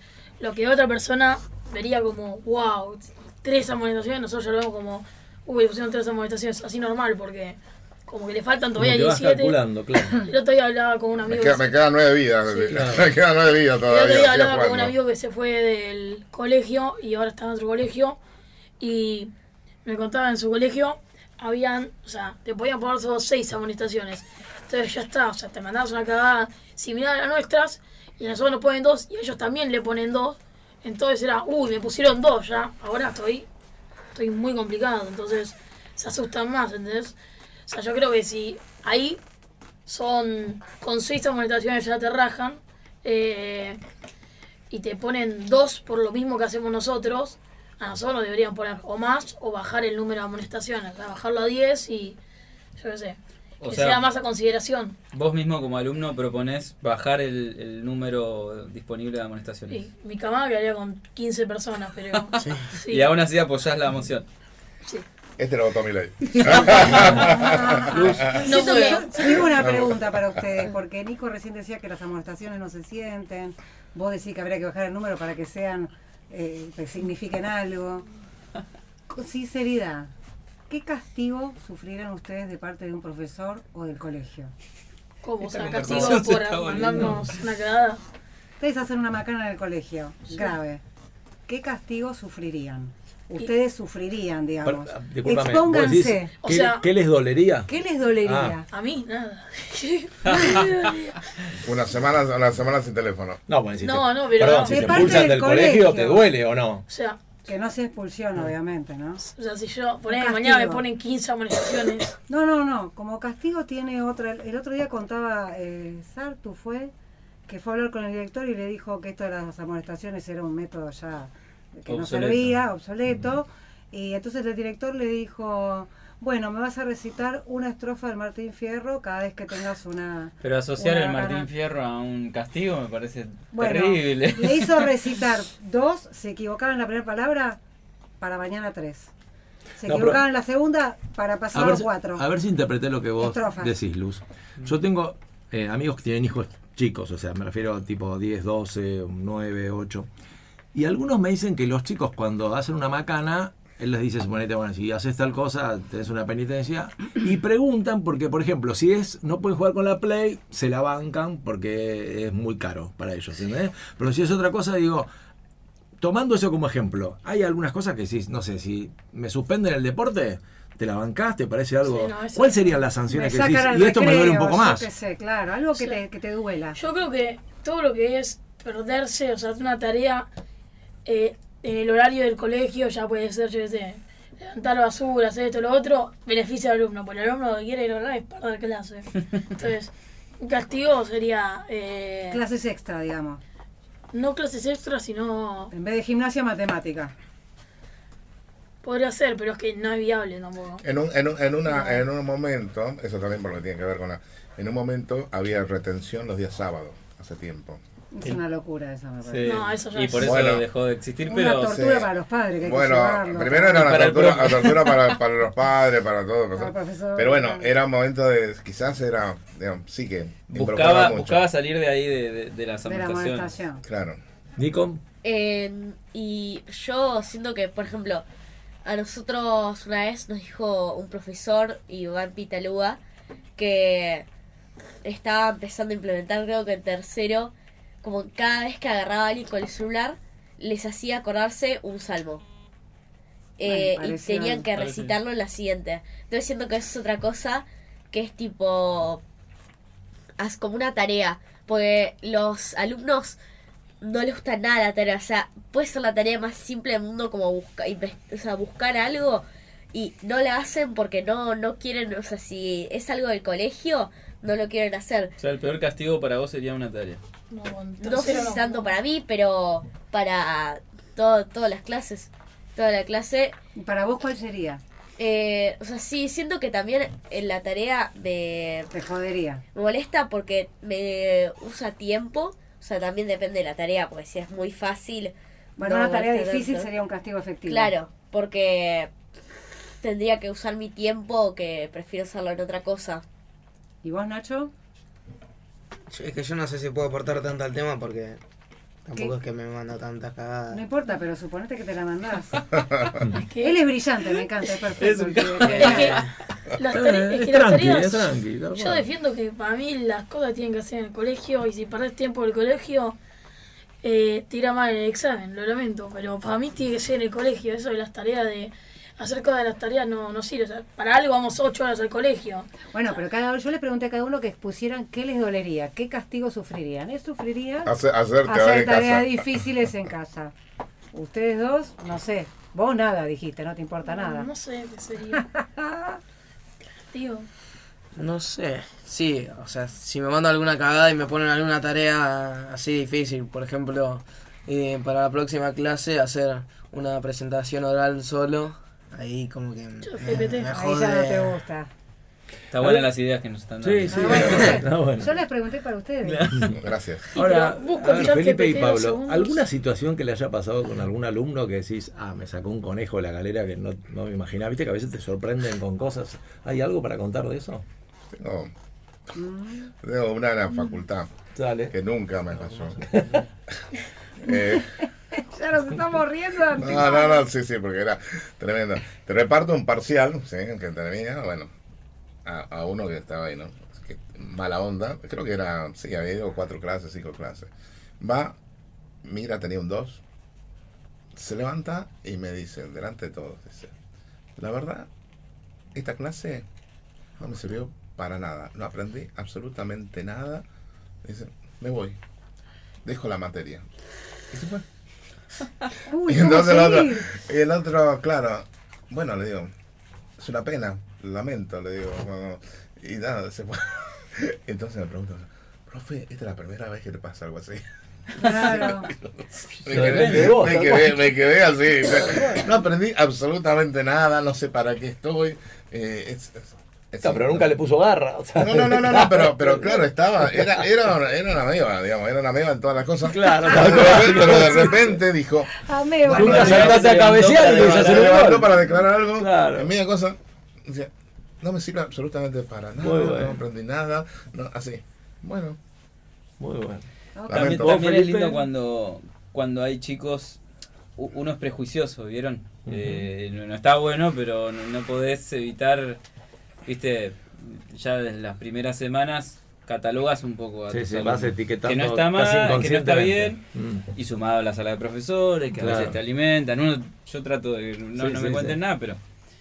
Y, y es lindo también cuando te sorprende un alumno que, viste, pensabas que no iba a hacer nada o, o por ahí no, no pensabas. Viene no haciendo nada y por ejemplo el otro día tenían que escribir una reseña sobre un libro un chico que, que de verdad en clase en general no tiene el material ahí, hay que arrastrarlo, arrastrarlo. Escribió una reseña, pero buenísima sobre el libro. Eh, no, no, no, sí, agarró la hoja. Escribió una reseña. agarró la hoja, la viró, me escribió todo ahí. No, no, no. Eh, y uno se sorprende porque no.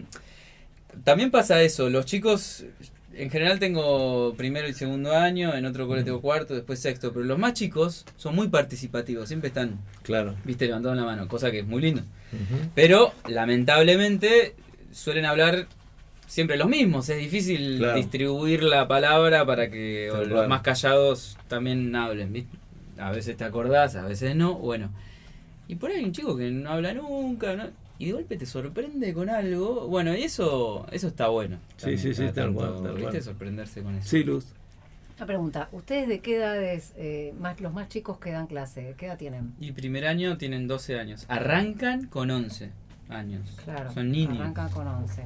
No, yo los agarro más arriba, yo tengo cuarto, quinto, ya. Claro. de 15 a 17 tengo más, o sea, son chicos más grandes. El tema de la dislexia, que es muy frecuente cómo lo manejan, eh, porque yo tengo, mi hijo tiene dislexia y es un tema que los profesores hagan las adaptaciones. O sea, cada año que pasa en el mismo colegio, vos decís, flaco, pero uno tenés una historia clínica del pibe. ¿Qué ah, tiene dislexia, pero está en el mismo colegio, ¿viste? Como que el profesor, yo cuando viene un paciente leo la historia clínica antes que entre, si ya vino antes. ¿El profesor lee el legajo del alumno antes de ir a sentarse adelante de 30? Es una curiosidad siempre a principio de año hay una reunión en la que en la que se habla un poquito en general o por lo menos información que hay que saber de cada alumno.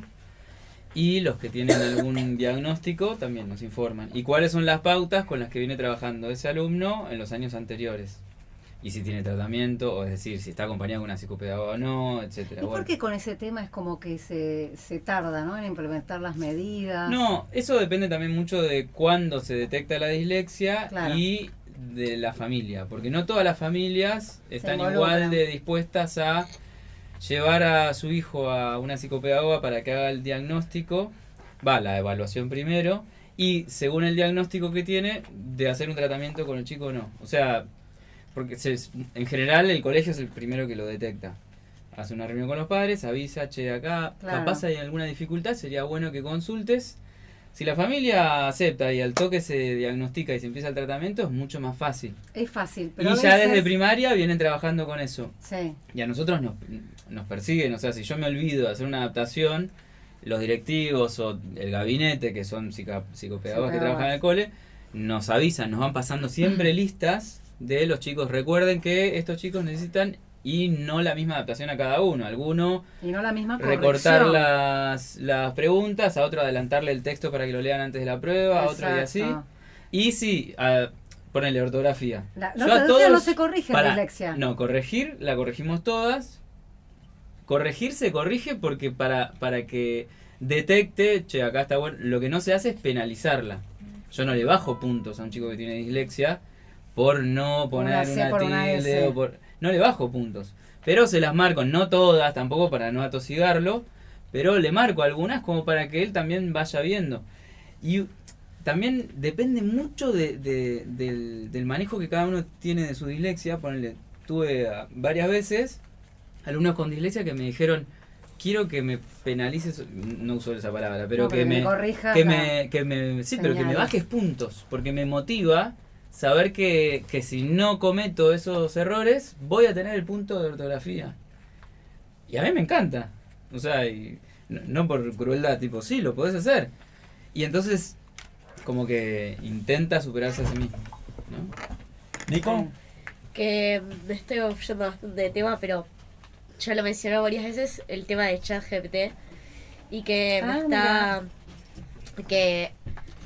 O sea, siento que ahora se está usando cada vez más el chat GPT y lo que hace un poco es como que le saca la capacidad al alumno de pensar, como que le el alumno le delega esa capacidad de, por ejemplo, de escribir un texto a chat GPT y ya el alumno se... Bueno, hay, hay mi, mi, idea, ¿no? Claro, ¿cómo hacer? Eh, a ver, si bien es cierto que vos le podés dar una tarea y vos le podés pedir que te lo haga, sí, tengo que hacer, no sé, de, la historia de Roma, cómo empezó el Imperio Romano y todo eso, le pones qué cosa y te va a tirar una, una cosa y digamos, la podés copiar y, y presentarla, digamos.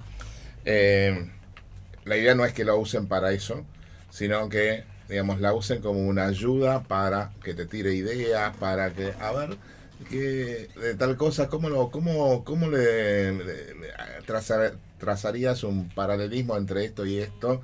Más o menos para que te vaya guiando, pero la escritura, la parte creativa, tiene que ser de la persona, digamos. Y además, hoy por hoy también uno más o menos te das cuenta cuando hay algo que viene de, yo en la facultad sobre todo lo veo, ¿viste?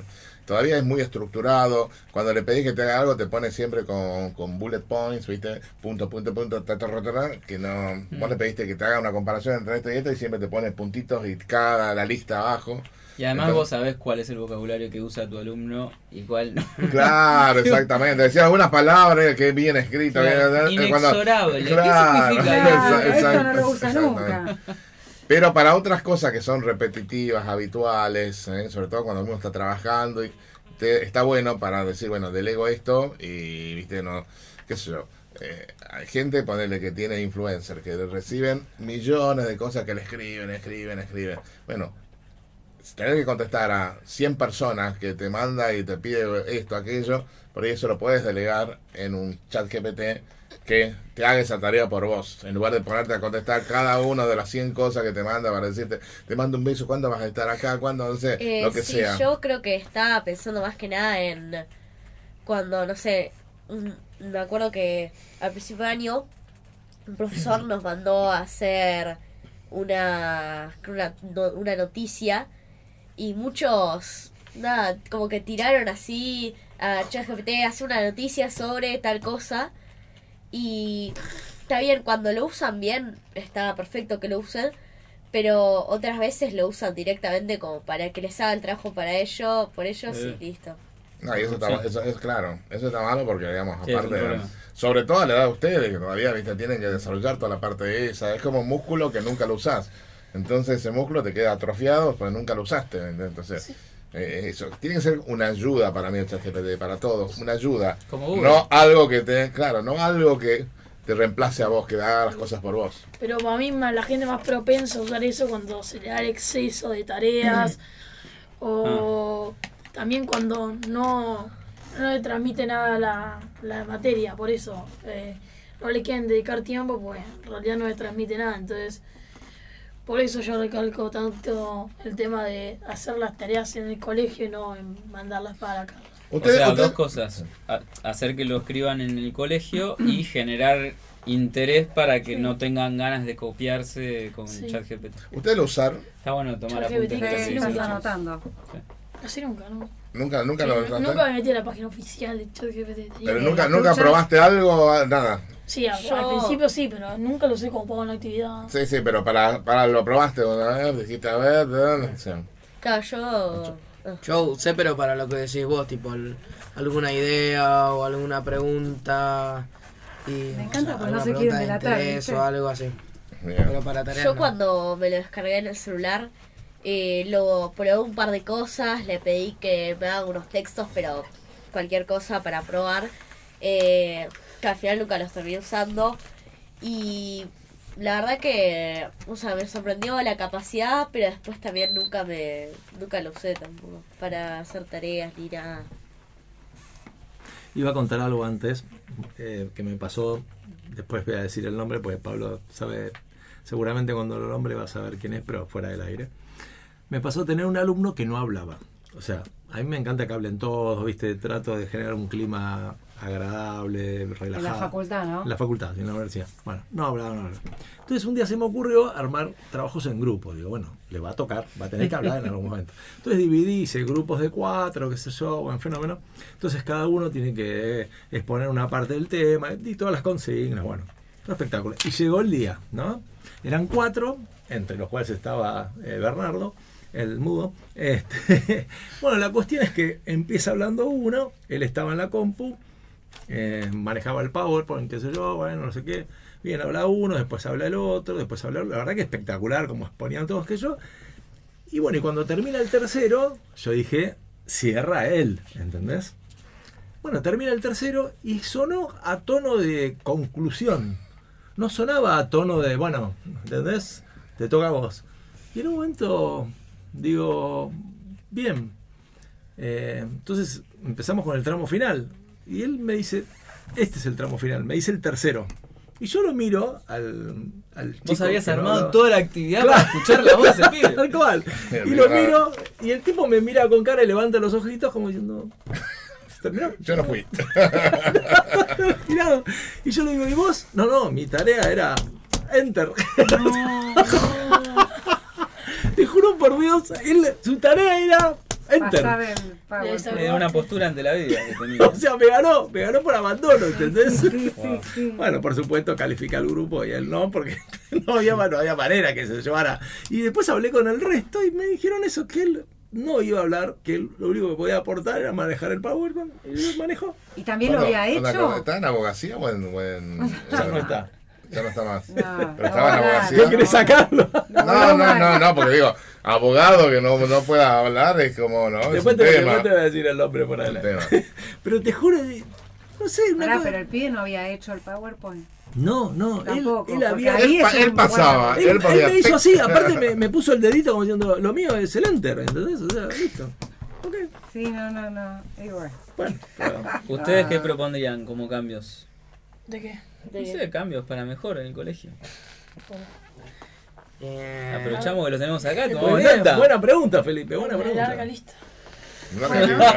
Por ejemplo, yo tiro uno, a ver qué les parece. No podemos empezar a las 7, 7 y media. Hay que empezar el colegio a las 9 o 10 de la mañana. Suspendamos esto de la inutilidad de ir temprano. por favor. O si vamos temprano, irnos al mediodía.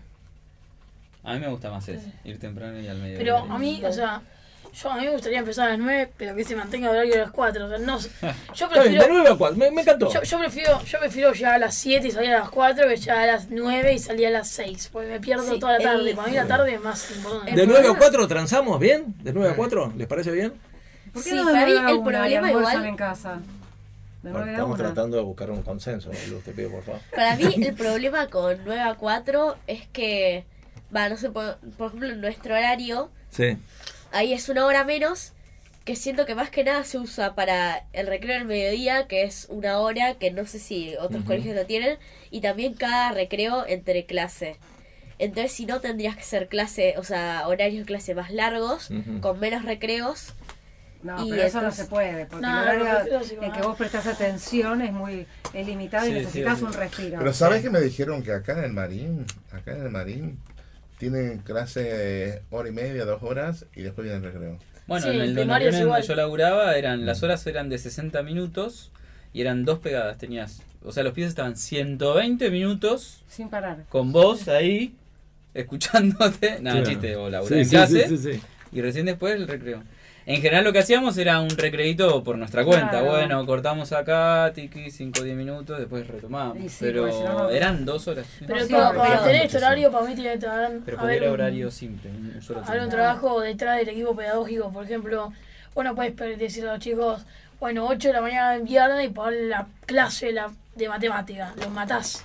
Eso, eso lo escuché muchas veces, pero el problema es que como los profes laburamos en varios colegios, es re difícil armar el horario. Sí, habría que cambiar un montón. O sea, ya pensar el horario para que todos los profes mm. puedan estar es un laburo enorme. Si además tienen que pensar, bueno, qué materia queda mejor en qué hora. Está re bueno lo que vos decís, pero claro, como no estamos full time en el colegio. Otra, otra que chat que ustedes no saben lo que es armar un horario, lo arma la secretaría, pero tienen un programita para armarlo, porque uno le da ¿Qué día estoy disponible yo? ¿Qué día está disponible yo? más o menos este, puedo estar disponible martes en la mañana, jueves en la mañana y no sé, viernes en la tarde. todos le dan y después tienen que armar, mezclar todo eso y armar. Y encima hay algunas materias en las cuales yo que doy una materia en inglés con otra profesora que da, damos, separamos el curso en dos, nuestros horarios encima también tienen que coincidir. Eh, sumado a distintos bloques que dicen eh, educación física en tal hora. Entonces, eso no se puede tocar.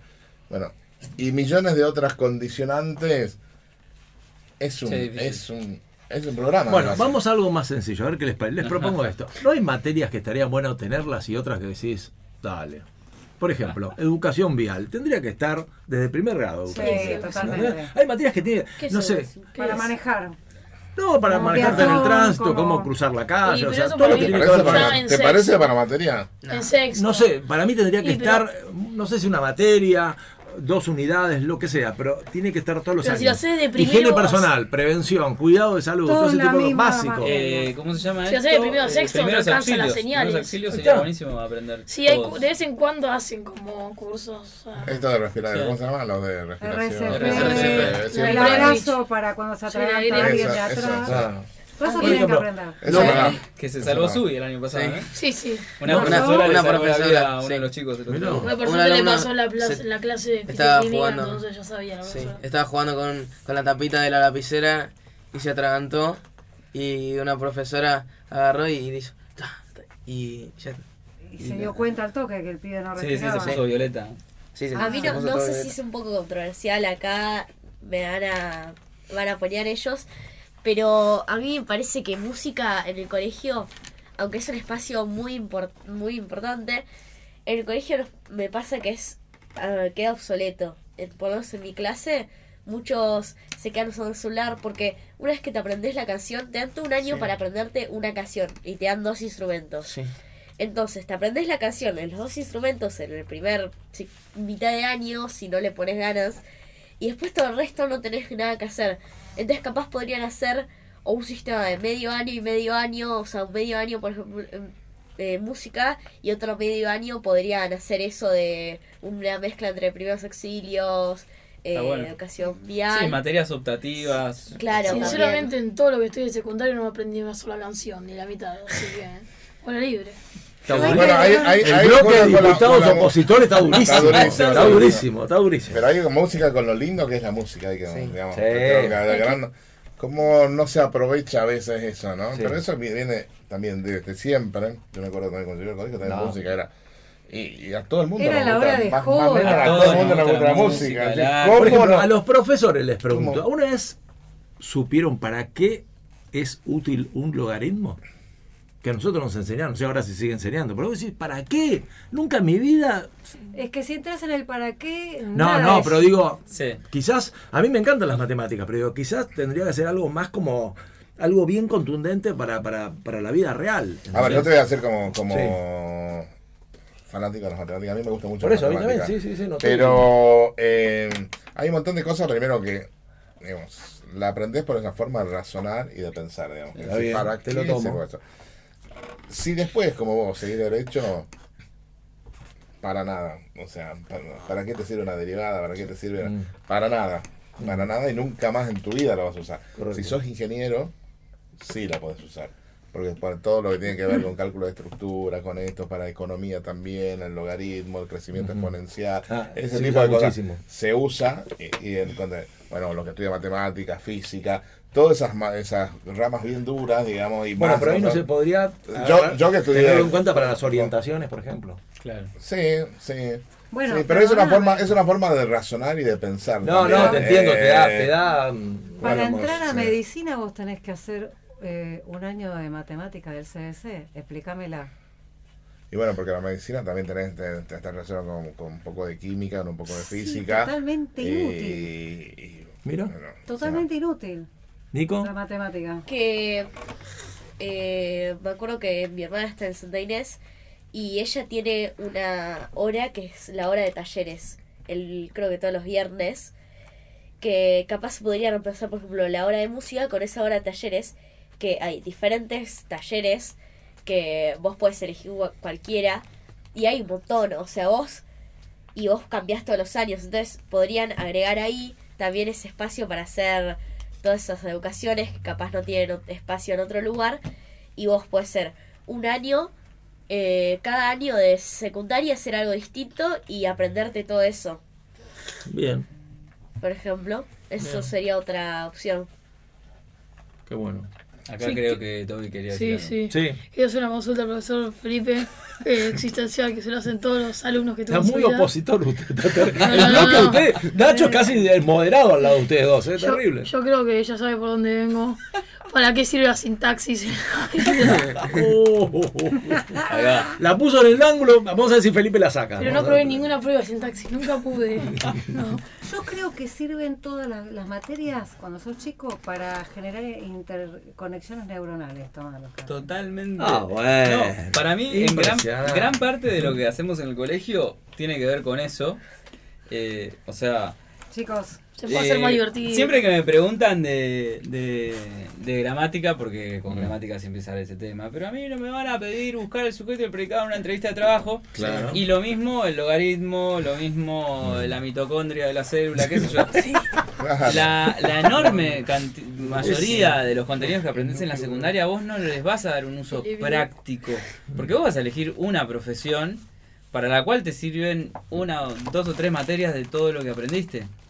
Y sobre todo de los últimos años, no de antes. Pero te sirve para ir aprendiendo a razonar, eh, relacionar conceptos, comparar, eh, abstraer a, a, partir de un, de un ejemplo concreto particular un concepto y después ese concepto poder aplicarlo a otro. Y eso, eso es pensar. Entonces, para mí, eh, en ese sentido ya sirve. No, yo te lo tomo. pero y por otro lado, después hay un efecto práctico. Mm. Eh, porque así como, no sé, para el que va a estudiar administración su materia le resirve, eh, para el que va a estudiar idiomas, todo lo que estudiaron en gramática y en inglés le va a servir. Incluso para, eso les contaba muchas veces a los chicos, en una época estudié italiano, ¿no? Era un grupo de adultos en la Dante Alighieri, ¿viste? Y éramos dos profes de lengua y después otros de distintas profesiones. Y era muy bueno porque cuando nos enseñaba el idioma, que fácil el idioma, igual italiano, pero eh, los que ya teníamos una base de gramática, nos resultaba más fácil aprender el otro idioma, porque todos los idiomas tienen esa, esa misma estructura, por lo menos las lenguas romances, el italiano, que es muy parecido al nuestro, adjetivo, sujeto, predicado, verbo. Esas categorías nos servían para usar mejor la lengua nueva, ponele. Ese es un mm. ejemplo de uso práctico. Pero, ¿sabes a dónde, voy yo, Felipe? Eh, a ver, yo recibo a chicos que están en primer año de, universidad. Y la mayoría te dice, nunca vio la Constitución. Entonces vos decís, ¿cómo no vas a ver la Constitución? No, bueno, pero no, no. deberían verla. Está bien, está bien. Por eso digo, o sea, ahí es donde yo digo, Ah, no puedes no ver la Constitución. Sí, hay saberes prácticos que sí o sí tienen que estar. En ese sentido me parece que quizás te tomo lo que decís, está buenísimo y, me parece que es interesante el recorrido que hiciste. Pero a veces me parece que habría que agregar cosas que son básicas. Pues si no puede ser no. Sobre todo por ahí en la facultad, ¿no? O sea, no hay una materia de cómo cobrarle a tu cliente o cómo cobrarle a tu paciente. Por ejemplo, enseñarte a, hacer una factura. eso en la facultad tampoco A cobrarle. ¿Cómo le explicas? Porque no se toca como un kilo de carne, por ejemplo. es un conocimiento y vos vivís de eso. Sí, conocimientos más prácticos. Entonces, ¿cómo haces para cobrarle? Esas cosas útiles para la vida no las dan en la facultad. Aprender a cocinar. manejar el dinero, por ejemplo. Nada, nunca nadie te Pero eso, eso ahora en el último año se trata de dar un poco de lo que se llama educación financiera. Ah, un poco, digamos. De, ah, está bueno eso. Sí. Siento que eh, un poco lo que dijo Felipe, eh, que lo importante de la secundaria es como hacer las bases para lo que quieras estudiar, ya sabes lo básico. Entonces después lo desarrollas más ahí en tu carrera. Te enseñan todo porque no importa lo que elijas, ya vas a saber lo que necesitas saber. Y, otra cosa, te muestran te, te, muestran un abanico para que vos elijas. Para que tengas más libertad. claro, te vas a decir, voy a pintar la casa, ¿de qué color? ¿Viste? Cuando vas a una pinturería, te dan un muestrario donde te muestran todos los colores, más o menos. ah, me gusta esto, pero un poquito más por acá, por allá vas, vas buscando. Bueno, el colegio lo que hace es abrirte el abanico. Capaz que a vos te, nunca te, te interesó decir biología. Capaz que el día de mañana sigo médico, sigo, me interesa esto. Y hasta entonces ni te lo planteaste. Bueno, eso, eso es lo que tiene y por lo tanto, por lo que está bueno, a veces que te hablan eso. Para vos decís, no, la verdad que biología me parece un bodrio. Bueno, pero te lo muestran. Algunos conocimientos que también no necesitas tener por, por porque te pueden ser útiles por cultura general, si no te sea sí, y en algún lado quedan guardadas. En algún lado quedan totalmente. Vos no sabés, pero quedan. Sí, medicina es enorme. Y yo no hago toda la medicina, pero a veces te sorprende porque se te viene. Haces una conexión neuronal ahí. Una conexión, el primer año de la facultad y sabes lo que tenés aparte, que hacer. aparte, no es todo conocimiento práctico. Yo siempre digo, si me voy al conocimiento práctico, lo que agradezco a mi colegio es que yo aprendí a escribir rápido, así mirar el teclado con mecanografía que hoy me sigue sirviendo, no claro. más la máquina de escribir, pero con la computadora puedo escribir con toda la mano sin mirar el teclado. Y me parece como conocimiento práctico, me ha sido buenísimo, me sirvió y me sigue sirviendo y me va a seguir sirviendo, digamos, porque seguí escribiendo, o sea, pero bueno, ese es conocimiento práctico. Hay otros conocimientos que parecen que no son tan prácticas, ¿no? Como decís, pero te llevan a conexiones en el cerebro, te llevan a cosas que está buenísimo tenerlo. Bueno, llegamos al final del programa, Luz. Hemos llegado ¿Eh? En este horario especial de las 17. Eh, fue muy lindo. Fue muy lindo tenerlos a ustedes, ¿eh? A mí me encantó. ¿A usted cuál le gustó más? De los tres. Salvo, salvo lo de Tobías, el resto perfecto. A mí, a mí, a mí me parece que la segunda parte de Tobías estuvo, muy bien logrado. Me parece que estuvo muy bien logrado. Igual no va a salir. datos, datos muy confiables. no va a salir al aire, esto está confirmado. Hablaré con Nacho, no va a salir al aire esta parte. Datos muy confiables, me parece. No, en serio, gracias este, Toby, gracias Nacho, gracias Nico. Un placer tenerlos. Muy, muy piola, muy interesante la columna que prepararon y y bueno, y como, no sé, me, yo si algo que me pone contento es que se enamoren de la radio, eso ya es alucinante que lo puedan hacer, ¿no? Que puedan ver a la radio como un medio de comunicación maravilloso que, que no hay manera que, que, deje de existir. Para mí es, es inmortal la radio, no va a haber forma de, de que algún día desaparezca. Eh, así que bueno, eso, agradecerles. Eh, Felipe, también a vos, eh, muy, muy lindo que estés acá. No, gracias este, a vos por la hospitalidad, por recibir a los chicos. Qué bueno, la verdad que fue muy lindo. Estaban todos muy, muy entusiasmados para venir y hacerlo después de la, de la, sí, aparte de la, visita. No, le podíamos encontrar la fecha con Pablo porque Pablo me decía, claro, que si era una fecha después, se termina, claro, todo, así que, Entonces, por suerte. Hablamos justo, pudimos, exacto, pudimos coordinar. Pudimos cerrar ahí. Así que muchísimas gracias. No, por favor. Bueno, Luz, este. Acá estoy, ¿me escuchás? ¿Cuántas, ¿Cuántas chicas súper este, es la gala, es la gala, la gala de la, la gala, impresionante. La toda gente muy elegante. Cuando sacamos nosotros, no sé cómo, salvo Luz, que sí, que está. Todo después el resto, nosotros no sé cómo vamos a salir de acá. Bueno, listo. Este, así que bueno, gracias. Sale, ¿no? El micrófono. Perfecto, se escucha perfecto. Entonces se escucha. Exacto. Bueno, señores, que tengan un buen fin de semana, que Dios los bendiga. Gracias a todos, un abrazo grande a toda la gente de San Juan. ¿eh? Un fuerte abrazo y gracias, de verdad, por, porque es muy lindo tenerlos a ustedes acá. ¿eh? Y yo quizás el año que viene. Quiero felicitarlos por la columna, los tres. ¿eh? Es verdad, y las preguntas que te hicieron, muy bien. Y ahí me, dispararon sin piedad, lo voy a obviar. Muy bien, Y el libro de quejas acá, tremendo, de los diputados de la oposición. Por Dios, tremendo. Bueno, nos vemos la semana que viene, que Dios los bendiga. Chao.